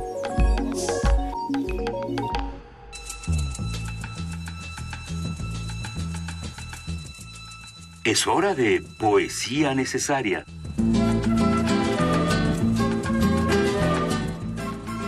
Llegó el momento de poesía necesaria. Aquí tenemos un poema que nos recomendaron Rubén Fischer y Saúl Cano, profesor de la Facultad de Ciencias de la Universidad. Les mandamos un gran abrazo. Y este poema de Fraín Huerta, voy a ser muy sincera, yo no lo conocía y me impresionó muchísimo la lectura. Eh, esperemos que los que no conozcan este otro lado de Fraín Huerta lo disfruten y los que ya pues eh, lo reciten con nosotras. Se llama Perros, mil veces perros. De nuevo, vuestras garras sobre el rostro de paz y de trabajo de América ya no tenéis descanso, apenas respiráis, agónicos, bestiales, sucios, embrutecidos, desesperados, fríos como la muerte, teméis a la muerte que ama y al niño que sonríe, teméis a vuestra propia sombra. Hace un año a orillas del río Hudson asesinasteis a los Rosensberg. El ancho río lleno de los ojos de Whitman, el río que todo lo viera, lloró con sus ojos azules ante la cobardía y el crimen. Desde hace un siglo matáis de hambre y de sangre al continente. Solo sabéis matar, solo sabéis escupir a la rosa de la libertad. Chapultepec no olvida. Aquella joven sangre es como el pan de cada día, es como la oración de cada día del mexicano. Pues solo sabéis hincar los dientes y las metálicas garras, solo sabéis degollar a la paloma de paz y de trabajo. Ahora es Guatemala, donde el azul es el cristal del triunfo y la revolución la semilla del amor. Volvéis a andar, cenicientos y apocalípticos, grises como gallinas, como perros olisqueando la dolorida carne del Caribe. Siempre volvéis, sobre la canción del Quetzal, sobre el Asia que es dulzura, sobre Hiroshima que vio morir a todos sus niños, y ahora sobre el pequeño país que se construye al tiempo que se abren sus alas. Bandoleros de siempre, arrasadores de América pisoteadores de países, sangrientos y sanguinarios siempre, en Colombia que se rompió los hombros y en Veracruz que se llenó de sal la pavorosa herida del 14. Ya no tenéis descanso. Respiráis como los muertos, y los muertos se ríen de vuestro aire, de vuestras banderas donde las estrellas están muertas, donde el azul traiciona y las barras se desploman de vergüenza. Bandidos sin bandera, desesperados, histéricos, hipócritas, viciosos. Ahora es Guatemala, donde el azul es el azul del cielo. Guatemala, donde el horror, eh, donde el honor hace honor a su nombre y donde el río de Roosevelt y las rosas de Roosevelt palpitan, donde se quiere vivir y amar, como se debe amar y vivir. Guatemala más hermana que nunca, la más pequeña, nuestra pequeña niña de los ojos de agua. Guatemala, niña de nuestros ojos. Hoy te rompen el alma y te quiebran la música y el triunfo. Pues solo sabéis, o yanquis de miseria, o matadores de indios y de niños, o vencedores de Hiroshima, o miserables buitres de Chapultepec, solo sabéis ladrar, babear, morder rabiosamente. Perros, mil veces perros. Asesinos de todo, bebedores de la sangre del poeta, mancilladores de las canas de Whitman, enlodadores de Jefferson, enfangadores de Lincoln, asesinos, simplemente asesinos, yanquis, mil veces perros, yanquis de Wall Street, maricones de McCarthy, rectores de Columbia, condecorados de Corea, de Corea del Sur, ladrones del mundo, cherifes, espías, nadie os olvida, nadie, nadie os perdona nadie. De nuevo vuestras garras sobre el cuerpo de paz y de trabajo de América. Desesperados, aislados como el odio, fríos como un árbol de veneno, ciegos como una noche ciega, viles como la eterna vileza, idiotas como gallinas idiotas os lanzáis sobre América, sobre la suave paz de Guatemala, y volvéis a morder. Perros, mil veces perros, la carne viva del amor, la carne viva de la paz. No tenéis más bandera que la sangre de América la sangre de todos los países, la roja sangre de nuestras limpias lágrimas, o oh perros, devastadores, incendiarios, mil veces perros. Efraín Huerta, junio de 1954. Primer movimiento. Clásicamente... Diverso.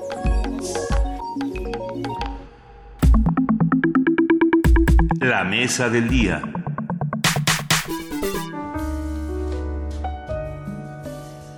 Palabras. Quisiste con palabras engañarme, fingiendo comprender mis sentimientos, fingiendo que tenías corazón.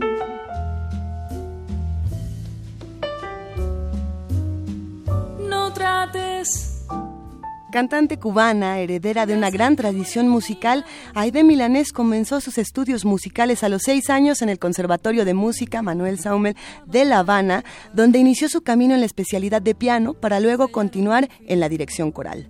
Sus influencias musicales son el feeling, el son y la trova tradicional cubana, así como los referentes femeninos de la música popular brasileira y los grandes clásicos del jazz norteamericano.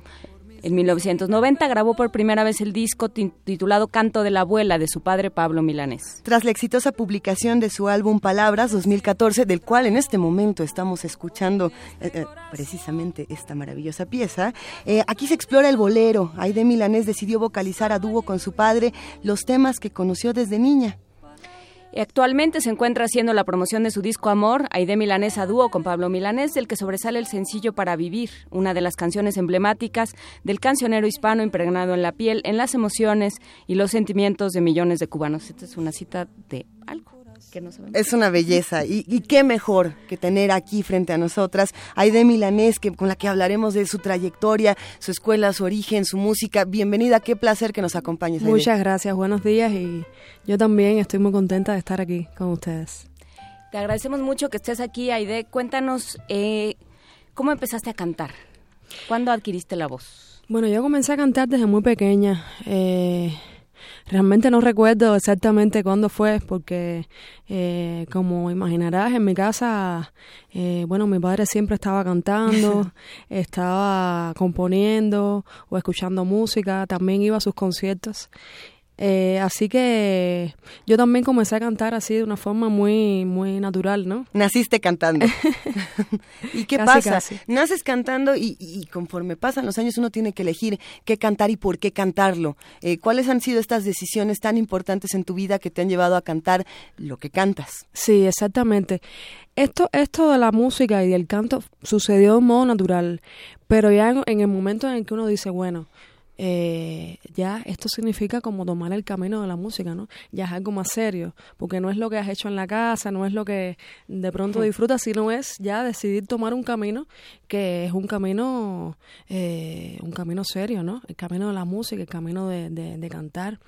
Entonces ahí, eh, bueno, tuve algunas dudas con respecto a eso, pero pero me di cuenta eh, bastante rápido y, gracias a Dios que, que era que era lo que tenía que hacer ¿Cuáles fueron tus dudas? ¿En dónde estaban? bueno, las dudas que tuve eh, eh fueron eh, pensar si era eso lo exactamente lo que lo que tenía que hacer, ¿no? no sé, tuve también muchas inquietudes de otro tipo, como quería ser pintora también, quise ser deportista, eh, también pensé en estudiar historia, en fin, muchas cosas y también eh, el hecho de, ser hija de una figura tan importante, pues eso quizás me, me, me da un poco de, de temor, ¿no? Claro que tu voz eh, se separa por completo de la voz de tu padre y podríamos eh, hablar de cómo trabajan juntos y de cómo esto es maravilloso, pero también me llama mucho la atención pensar a quién le estás cantando tú, más allá de a quién eh, debías cantar por una tradición familiar importantísima, a quién has decidido cantarle y qué es lo que estás cantando, cuáles son los discursos que estás persiguiendo en este momento. Bueno, durante toda mi carrera he querido eh, desde un principio, eh, tratar de buscar un, un estilo propio, eh, un, un, canto y, buscar un espacio dentro de la música, ¿no? Que pienso que es una de las cosas más importantes que debe tener un, un intérprete, ¿no? Que cuando tú le escuches tú sepas que es ese intérprete que está cantando. eso era una cosa muy, muy importante para mí. Y en eso, en, en, todo este camino, he interpretado compositores como Bessemer Bueno, que en aquel momento que salió mi primer disco, que salió aquí en México, por cierto, que se llama ID, era, él era un autor, un autor que no era muy, muy conocido y bueno, ahora es súper conocido, de ser bueno. Eh, y lo que me he dedicado es a cantar eh, autores eh, importantes de la música cubana. También he hecho composiciones. tengo un disco que se llama La Felicidad, que es de composiciones mías, donde como casi siempre, las primeras composiciones de un autor, pues cantándole a mis propias experiencias personales, mis vivencias, ¿no? Y eh, posteriormente hice un disco que es este que, que, escucharon ahora, Palabras, que es dedicado a una de las autoras más importantes de la, de la música cubana, que se llama Marta Valdés. Y llegó el momento en el que sentí luego de haber experimentado y haber cantado a, a, muchos autores, pues la necesidad de hacer el homenaje a, a quien me, quien me dio todo, ¿no? Quien me dio toda la, la, información, quien me dio todo el amor, quien me dio todo el conocimiento eh, musical y espiritual y, y, todo, ¿no? Y el homenaje a, a este hombre que, que, es uno de los artistas, uno de los compositores y, y cantantes más importantes de, de, Cuba y de Latinoamérica, que es, es mi padre. Claro, ¿Y, ¿y cómo fue ese proceso? ¿Cómo fue ese trabajo? Ese trabajo fue eh, una idea que, que, se me ocurrió hace como cinco años más o menos, que nace de esta necesidad que te comentaba. Y eh, comencé a hacer varias listas de canciones. Fue un proceso bastante difícil porque tiene una obra bastante extensa con canciones hermosísimas. ¿Había alguna que dijeras por ningún motivo, esta, esta no me gusta nada? No, así no, así no. Siempre hay unas que te gustan más que otras, ¿no? Pero más bien fue todo lo contrario. Fue muy difícil porque tuve que dejar fuera muchas canciones que, que yo decía, ay, mi madre, pero ¿cómo voy a dejar esta canción fuera, no? Pero había que escoger y, y un disco no puedo meter un disco de 25 canciones, ¿no? Y, entonces, bueno, ya una vez que hice la selección, pues se la llevé a, mi padre y le dije, mira, quiero hacer este disco con tus canciones, quiero hacerte un homenaje, pero quiero que lo hagamos juntos, quiero cantar contigo. Y, y bueno, fue una gran sorpresa para él eh, después de tanto tiempo que yo nunca había cantado sus canciones, ¿no? Claro. Pero se puso muy contento y, y, y rápidamente accedió a, a, hacer el disco conmigo. Los que nos escuchan y nos comparten sus opiniones en redes sociales, los que hacen comunidad con nosotros, están eh, muy emocionados con sí. tu presencia y nos preguntan si nos puedes cantar algo o si no, eh, escuchamos algo del disco que prefieres, pero te admiran, te adoran y te llaman la poesía más hermosa creada por su padre y su madre como una perla. Hay nada más. Ay, muchas gracias, qué bonito. Qué bonito. Yo me siento muy feliz de, de estar aquí en México y, y, estoy feliz de que este momento tan especial en mi vida de, de hacer este trabajo con, con, mi padre, que es uno de los seres que más admiro y más quiero, eh, podamos presentarlo aquí, en este país que también queremos mucho y, y que sabemos que, que ustedes también quieren mucho a, a mi padre y, y, bueno, siento que a mí también me están queriendo. Te, te, te queremos. ¿Te, ¿qué, ¿qué opinas? Que, ¿Te avientas a cantar algo? Sí, vamos a cantar un, un fragmentico eh, de puede ser esta misma canción que vamos a, a poner después para vivir o puede ser el, el, breve espacio. Cuál prefieren pues la que tú la que tú tengas ganas. Aquí viene cada quien a pasársela bien. Así es que muchas veces te dije que antes de hacerlo había que pensarlo muy bien que a esta unión de nosotros le hacía falta carne y deseos también que no bastaba que me entendieras y que murieras por mí, que no bastaba que en mis fracasos yo me refugiara en ti. Y ahora ves lo que pasó al fin nació. Al pasar de los años, el tremendo cansancio que provoco ya en ti. Y aunque es penoso, lo tienes que decir. Por mi parte esperaba que un día el tiempo se hiciera cargo del fin. Si así no hubiera sido, yo habría seguido jugando a hacerte feliz. Y aunque el llanto es amargo, piensa en los años que tienes para vivir. Que mi dolor no es menos y lo peor es que ya no puedo sentir y ahora tratar de conquistar con vano afán este tiempo perdido que nos deja vencidos sin poder conocer eso que llaman amor para vivir, para vivir.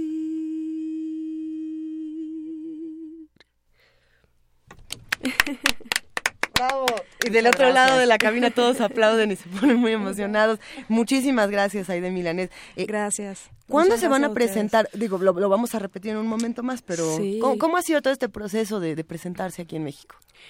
Bueno, déjame decirte que eh, vamos a presentarnos, eh, como te decía, por primera vez este proyecto, mi padre y yo, aquí uh -huh. en México, y eso va a ser el 31 de marzo uh -huh. en el Plaza Condesa. Uh -huh. Muchas gracias. Eh, pero desde ya estamos eh, sacando con la disquera Casete de acá de México. Sí. Ya sacamos el primer sencillo, que es esta canción que acabo de cantar, este clásico de mi padre, Para Vivir, eh, que está ya en todas las plataformas digitales. Y hoy precisamente sale la preventa del disco.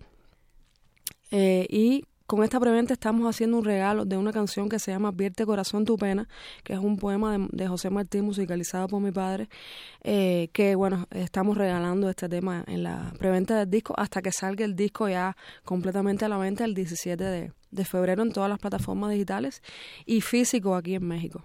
Oye, ¿y qué canciones, qué otras canciones están? ¿Hablabas del breve espacio? Está el breve vivir, espacio. Sí, porque quise hacer en el disco eh, una repartición bastante equilibrada entre canciones conocidas y no conocidas. Entre las que están, pues de las conocidas está Para Vivir, El Breve Espacio, está Canción, más conocida como De qué callada manera, uh -huh. está Ya se va a qué edad, está Ya ves. Y entre las menos conocidas o, casi desconocidas está Te espero una noche de éxitos, Hoy estás quizás más lejos, el 405 de Nunca, eh, A veces cuando el sol. Son canciones que eh, son hermosísimas y prácticamente desconocidas por el por el público, ¿no? vamos a hacer una brevísima pausa para despedir la transmisión a partir del, AM del 860 de AM, agradeciendo muchísimo a todos los que nos escucharon y a todos los que nos permitieron compartir con ustedes esta mañana. Nos quedamos en el 96.1 de FM y los que están en AM se quedan con su programación habitual. Muchísimas gracias. Y después de esa pausa dramática, seguimos aquí en el 96.1 de FM y en www.radionam.unam.mx hablando con Aide Milanés sobre, como bien decíamos, su música, su trayectoria, sus inquietudes, eh, sus discos. Y yo me pregunto, ¿te ha pasado eh, por la mente también componer? Tus, sí, sí, sí, de hecho mi, mi tercer disco es de canciones mías. Solamente tuyas. Solamente mías. Es un, un disco de, de eh, canciones bueno, mías con eh, coautoría en algunas de ellas con, con otros compositores. También los arreglos son míos y la producción es mía. Ese fue el disco donde me estrené en todas esas cosas. ¿Y cómo te fue? Me fue muy bien, es un disco que le tengo mucho cariño porque, eh, pues, imagínate como había sido siempre una intérprete y ya en momento de poder sacar afuera mi, mi inspiración, ¿no? Como, como compositora, pues es un disco que le tengo mucho cariño y eh, después me he dedicado ya a hacerle homenajes a, autores importantes como Marta Valdés y ahora mi padre, pero espero que después pueda seguir haciendo mi trabajo como compositora también, que es algo que me, me gusta mucho. ¿A qué cantar hoy desde Cuba? Porque si uno piensa en la tradición de la trova, la trova tuvo una, una importancia política y social de enorme, de resistencia, ¿no? Ahorita justamente lo que lo que suscita eh, que tú cantes y que nos traigas de, de esta, que irrumpa de esa manera la trova en esta cabina y en las ondas de radio es ese momento de resistencia, ese momento de decir aquí estamos y sentimos y pensamos y somos capaces de estructurarnos en una canción y de encontrarnos en una canción, ¿a qué cantarle hoy? Cuando tú compones, cuando tú rescatas ciertos momentos de la, de la tradición, ¿desde dónde lo haces o para qué? Bueno, la, Cuba siempre tuvo una gran tradición musical y, y, una de las cosas que estoy haciendo ahora es eh, defender a estos autores, porque hoy en día en el mundo pues hay un, o sea, eh, la, la música se ha como degradado un poco, ¿no? Sí. Y eh, han quedado un, un, poco atrás, pues determinados valores, ¿no? Eh, además de, de, morales, pues también eh, musicales, ¿no? Y creo que es un momento de rescatar muchas cosas de, de valores culturales y, y, musicales. Y pues es el trabajo que, que estoy haciendo, ¿no? Defendiendo la música eh, cubana, defendiendo la, la cultura cubana y, y, pues defendiendo el amor también, que pienso que es uno de los valores más, más importantes que, que hay que, que tener. Amor es el último disco. Exactamente. Se llama así y no es por gusto, es el amor a, a, a, mi padre, amor a, la música, amor a la vida, eh, amor a, su obra también. Y pensando en, en estos compositores cubanos, en esta... Eh, eh, en este palabras que tenemos sobre la mesa, ¿alguna canción que quieras que escuchemos particularmente? Ah, ¿Del disco Palabras? Aquí, pero necesitan el disco en la producción. Aquí lo tenemos, ya nos están diciendo que si les pasamos el disco, por favor, con todo gusto, eh, porque queremos ah, también compartir. los títulos para, y después ponen para vivir, ¿no? Por supuesto. Ah, bueno, entonces vamos a escuchar... Eh... La curaduría musical de Milanés. Puede ser la primera canción, Canción Fácil.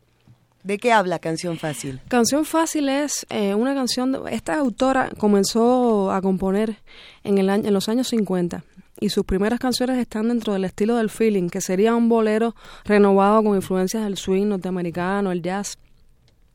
Pero ya esta compositora siguió evolucionando dentro de la música y hay otros elementos que forman parte de su, de su obra, ¿no? Y esta canción es una canción canción, ya no es bolero, ¿no?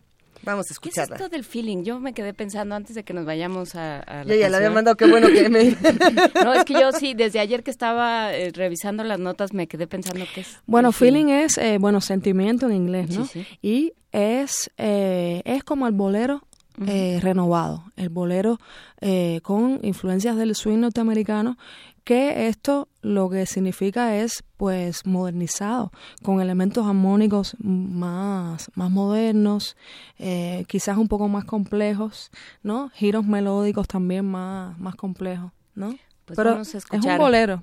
Venga. Canción fácil de Marta Valdés, interpretado por Aide Que este no es un bolero, este es otro. Pero bueno, es una canción hermosa. Llegó sin saludar, como quien tiene que llegar. Aprovechó la canción y se puso a cantar.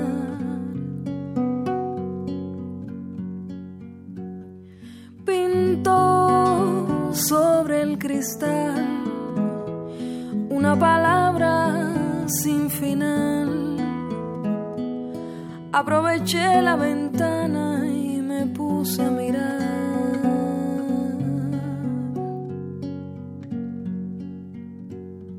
Dejó todos los recuerdos sin acabar, todos los misterios sin explicar, todas las preguntas sin contestar.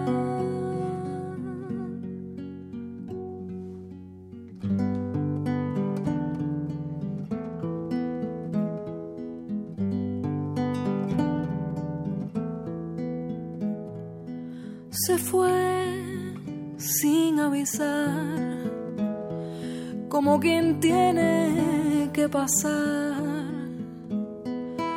Aproveché la neblina del puente y me fui con él.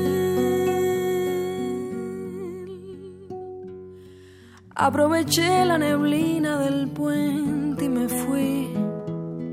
Aproveché la neblina del puente aproveché la neblina,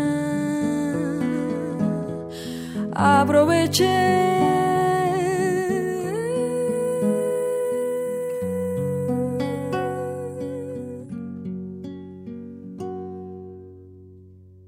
Sí, sabemos que se quedaron como nosotras, co- congelados con esta maravilla de Aide Milanés. Eh, y estábamos hablando fuera del aire del video que tiene. Sí, este video tuve la suerte de que eh, Fernando Pérez, que es uno de los realizadores más importantes eh, cubanos, un cineasta importantísimo, pues se enamoró de esta canción de Marta. Eh, de todo el disco que escuchó, pues esta canción se, se quedó prendado de ella, tiene unas imágenes hermosas, como habrán escuchado, una poesía y un misterio bastante grande, ¿no? Y, y él quiso hacer un, un videoclip a esta canción que bueno ya lo pueden ver ahí en en, en ¿En YouTube, en YouTube está. Canción fácil. Eh, y bueno es una de las alegrías que tuve con este disco. Este disco me trajo muchas alegrías a mí. Eh, fue un reto bastante grande porque es una compositora como te decía importantísima que ya ha sido interpretada por grandes eh, intérpretes no grandes músicos.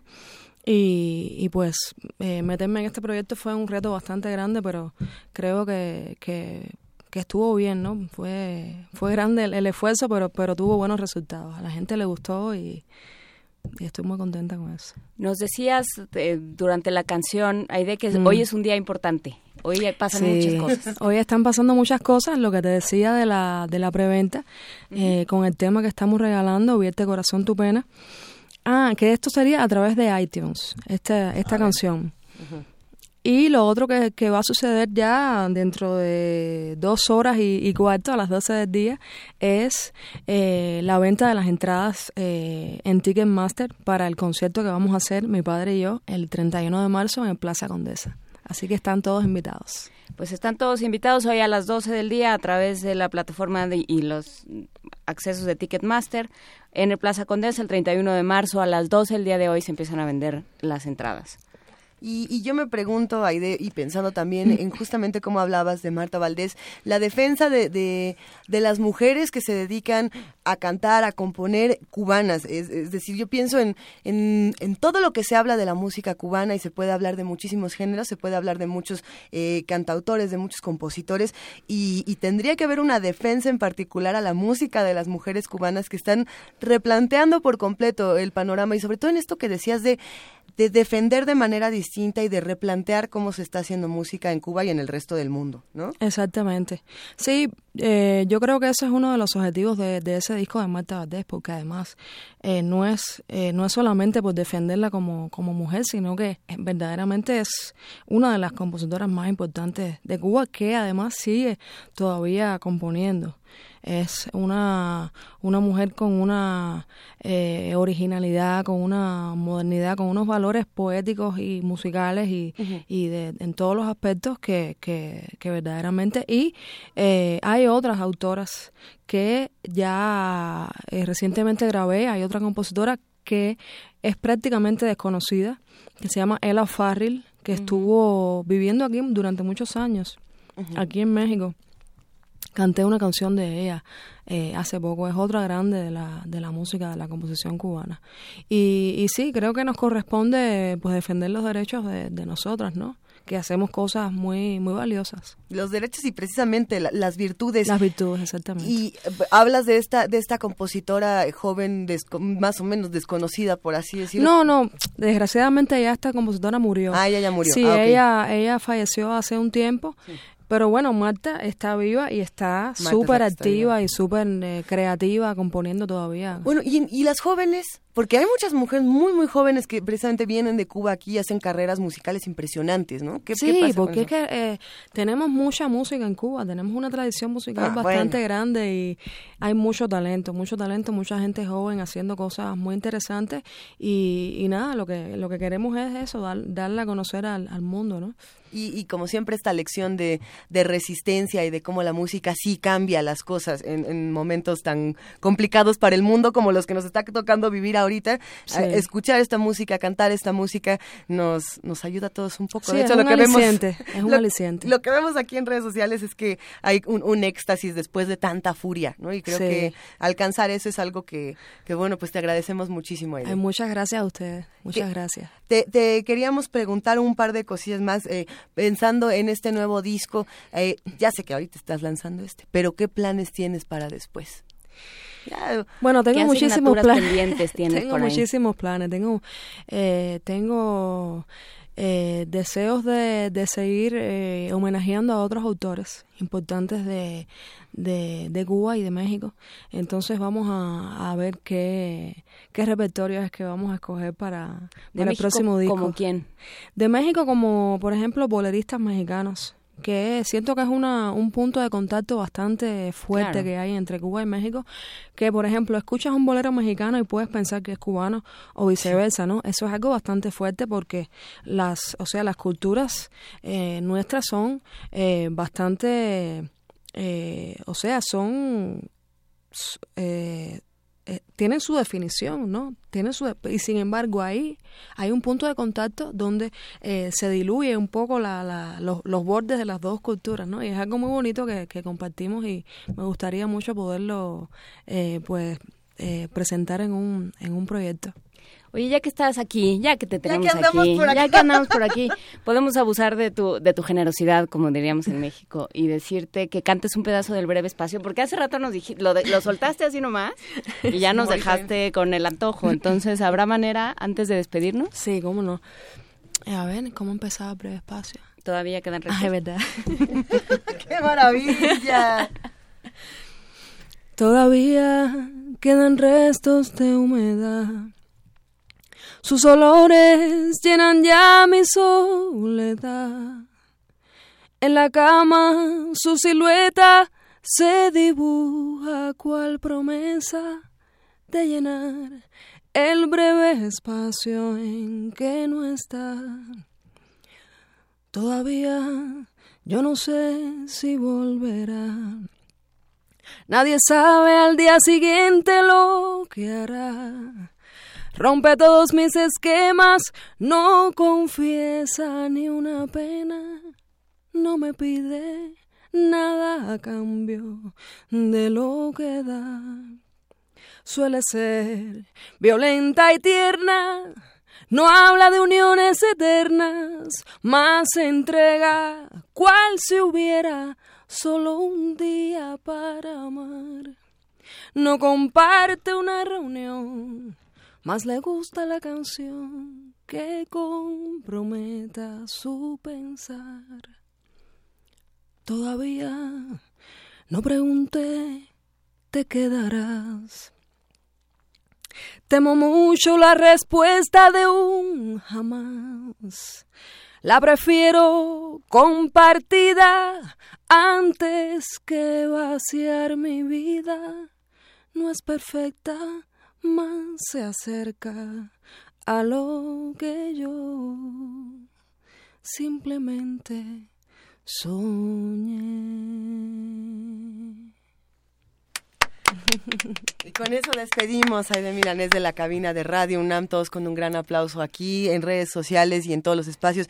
Muchísimas gracias por acompañarnos y nos vemos en marzo, definitivamente. Muchas gracias, muchas gracias a ustedes. Un gran abrazo. un beso grande. Ahora vamos a escuchar ya para despedir, para vivir.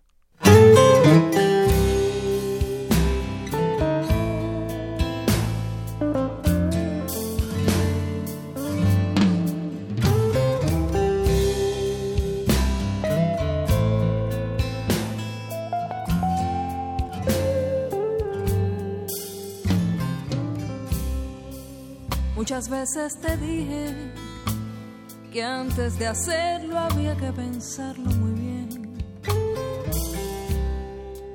Que a esta unión de nosotros le hacía falta carne y deseos también. Que no bastaba que me entendieras y que murieras por mí. Que no bastaba que fracasos yo me refugiara en ti. Y ahora ves lo que pasó al fin nació. Al pasar de los años, el tremendo cansancio que provoco en ti.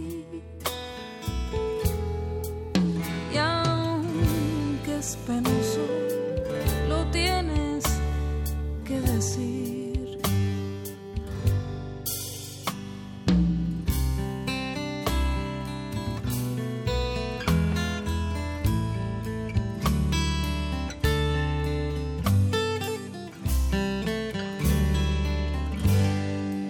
Por mi parte esperaba que un día el tiempo se hiciera cargo del fin.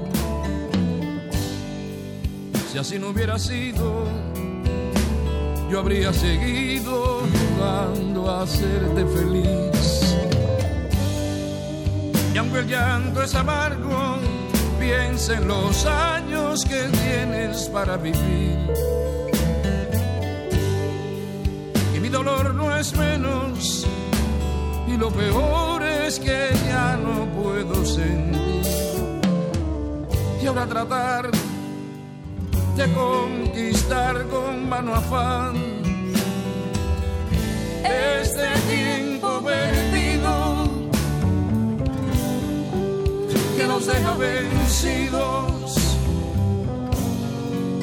sin poder conocer. Eso que llaman amor para para vivir.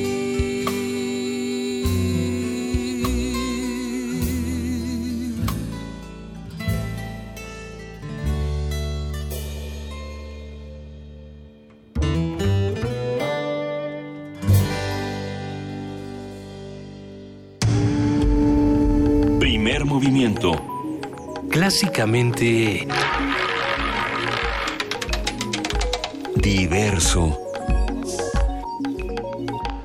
Ay, Juana Inés. Qué conmovedor, Juana Inés. gracias.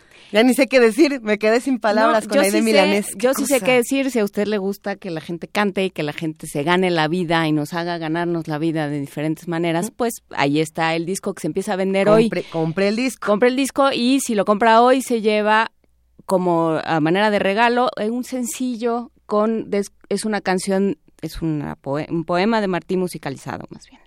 Qué Así es que en iTunes, en las plataformas digitales para adquirir discos, ahí está. Y, y Ahí de Milanes. eh, ahorita le estaba intentando bajar nomás que mi iTunes, como que como que se trabó, pero vuélvanlo a intentar en un, en un ratito más. Y recuerden que a las 12 salen a la venta los boletos para este concierto en el Plaza Condesa. Me quedo pensando, Juan Inés, que pareciera que este programa eh, en- entero, de principio a fin, empezó con música, termina con música y es esta reflexión de cómo, lo hemos dicho varias veces, si el arte modifica los discursos cuando los discursos están llenos de vacíos, ¿no? Que era algo que tú decías el día de ayer y el día de hoy. Hay huecos en cada uno de los discursos de, esta, de estas personas, desde Trump, Enrique Peña Nieto, el de Vicente Fox tan desafortunado del cual ni siquiera deberíamos de, transmitir porque me parece este, penoso, pero son muchos los discursos vacíos y a falta de a falta de palabras, pues estas canciones, ¿no? Que sí nos nos dejan impresionados a todos. Contra el horror del pensamiento hablábamos eh, hace poco de valores, hablábamos de de este sí de esta palabra tan vacía que es que se ha vuelto tan vacía que es valores y que sin embargo tiene que ver con construir la paz y tiene que ver con construir el diálogo y la manera de entendernos. Sucede que a veces sentimos que nos robaron la palabra valores, ¿no? Que como que ya no tiene ningún es otra que Pues es parece que quedó que hueca. tampoco pues puede ser buena o mala, pero pero está ahí paz, está ahí solidaridad, está ahí compasión, está ahí Empatía. libertad, empatía, autonomía, respeto, equidad. Equidad, pero bueno, eh, todas estas son como un antídoto contra la violencia y contra el horror. Y para hablar de otras soluciones también hable- eh, vamos a escuchar lo que nos trae Jorge Díaz al respecto. La Escuela Nacional de Trabajo Social de la UNAM propuso a las autoridades federales y locales retirar el programa Mochila Segura, ya que atenta contra la dignidad de los menores y peor aún, si la revisión la realizan policías que no tienen la capacitación adecuada para tratar a niños y jóvenes.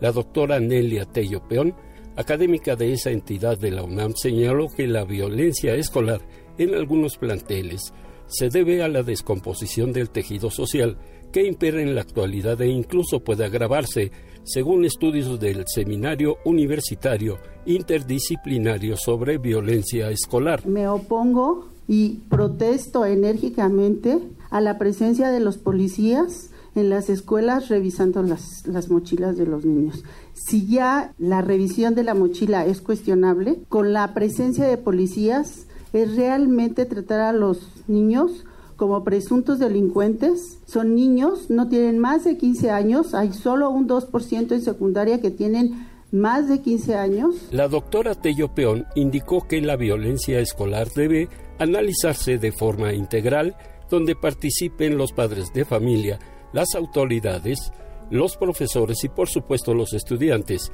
para que los eventos de violencia no se vean solo como un escándalo, sino como una responsabilidad compartida.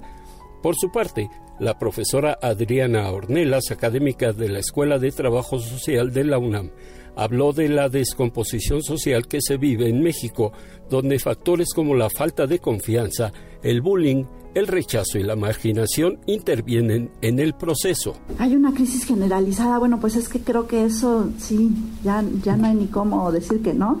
Lo malo es que está, no solo es generalizada, sino permanente, ¿no? Pero yo quisiera referirme a que nosotros lo que hemos venido también estudiando es la crisis social, ¿no? Este desquebrajamiento del tejido social que significa el estar juntos. Y la violencia junto, justo incide en esa parte, en las maneras en las que estamos junto con el otro. Entonces, eh, sí creería que hay una, una crisis social importante en la que tendríamos que estar poniendo mayor atención. Lamentaron también que en los pasados cuatro sexenios se había trabajado con las autoridades federales y locales en la prevención, hasta que el año pasado el rubro de prevención desapareció del presupuesto. Para Radio UNAM, Jorge Díaz González. Primer movimiento. Clásicamente... Universitario.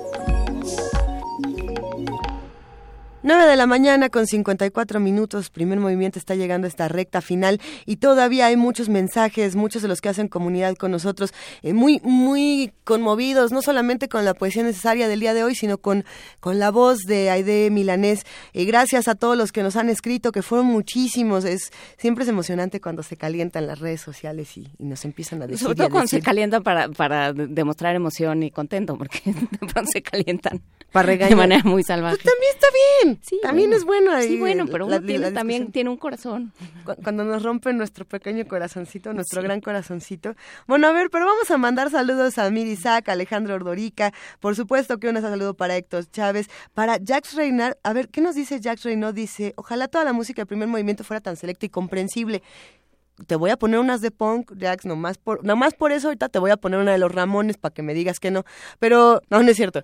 Eh, muchos escribieron para pedir sugerencias musicales y para pedir eh, algunos poemas, para tener sugerencias. Recuerden que estamos en arroba P Movimiento, en diagonal Primer Movimiento UNAM, y que también nos pueden mandar la poesía necesaria, porque no nos han mandado a primer movimiento UNAM arroba gmail.com sus poemas. Creo que por ahí recibimos un, par y eh, habrá, que, habrá que revisarlos todos con atención. Pero mándenos también los poemas que quieran escuchar en sus propias voces. De esta manera hacemos otro tipo de comunidades, Juana Inés. Pues sí, acuérdense que aquí abrimos espacios para que ustedes los vayan llenando, entonces les les vamos les vamos dando espacios para que para que participen. Estamos es que me quedé leyendo una cosa que me puso la productora y me quedé además de que me fui al micrófono porque lo estaba leyendo. Este, ya mira, ahora Arturo te volteó a ver así, de, no regrésate regañen. al micrófono. No me regañen, corrigen. a ver, ¿qué pasó? ¿Qué vamos a escuchar? ¿Qué, qué es esto? ¿Este es de Aide Milanés también? No, esto no es de Aide Milanés. Eh, esto se lo queremos dedicar a Miguel. Hoy, hoy es el último día de nuestro No. queridísimo amigo, eh, familia de primer movimiento, Miguel de Servicio Social. Oye, si nos estás escuchando por ahí, Miguel, gracias por todo. Ha sido un privilegio. Él siempre está contestando las llamadas y es la persona más amable del universo. De verdad, fue un placer trabajar contigo y esperemos que sigamos trabajando juntos mucho tiempo más. Sí, sé que nos está escuchando. Ah, llegó corriendo. Te queremos mucho, Miguel. Eh, ¿Qué vamos a escuchar para dárselo a Miguel? Esto es, a ver, ¿qué, qué le, quiere poner la producción a Miguel el día de hoy? Canto pa'l que está despierto. A ver, vamos a escucharlo y regresamos a despedirnos.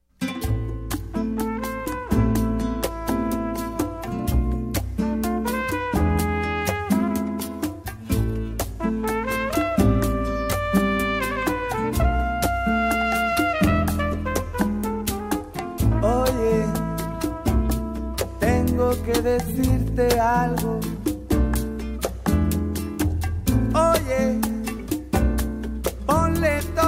Toda tu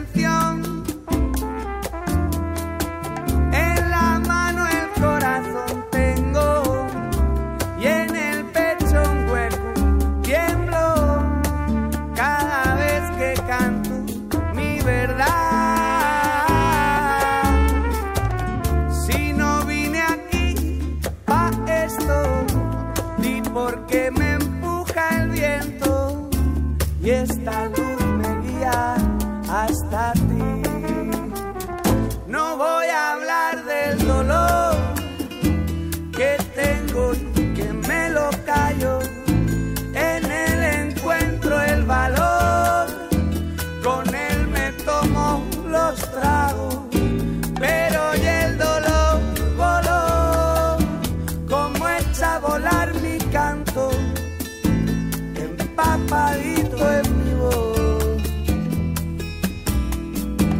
Canto pa'l que está despierto y pa'l que nada en su llanto.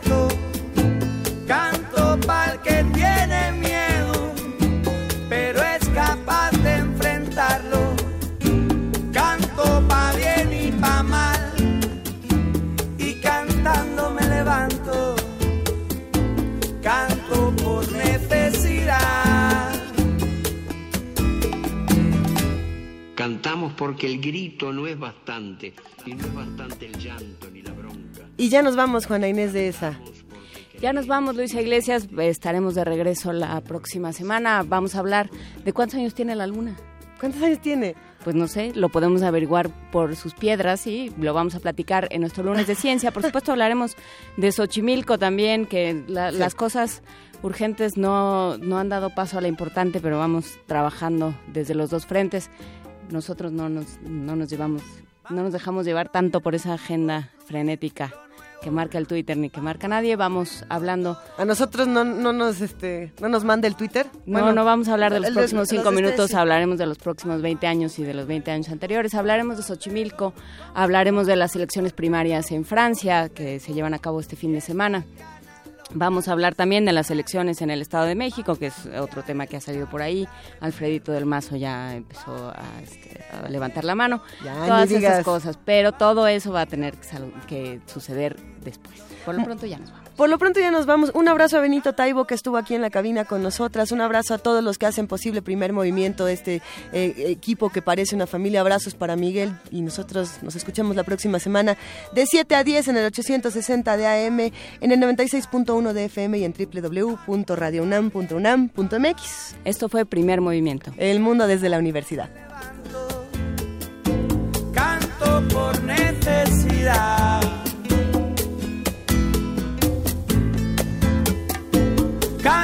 por necesidad.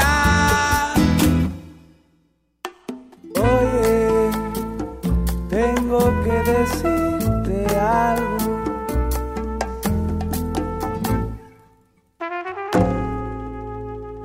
Bueno, vamos a ver los viajes. Creo que este año deberíamos ir a la Tierra.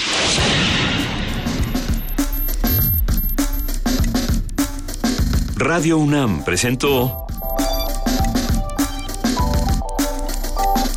Primer movimiento. El mundo desde la universidad.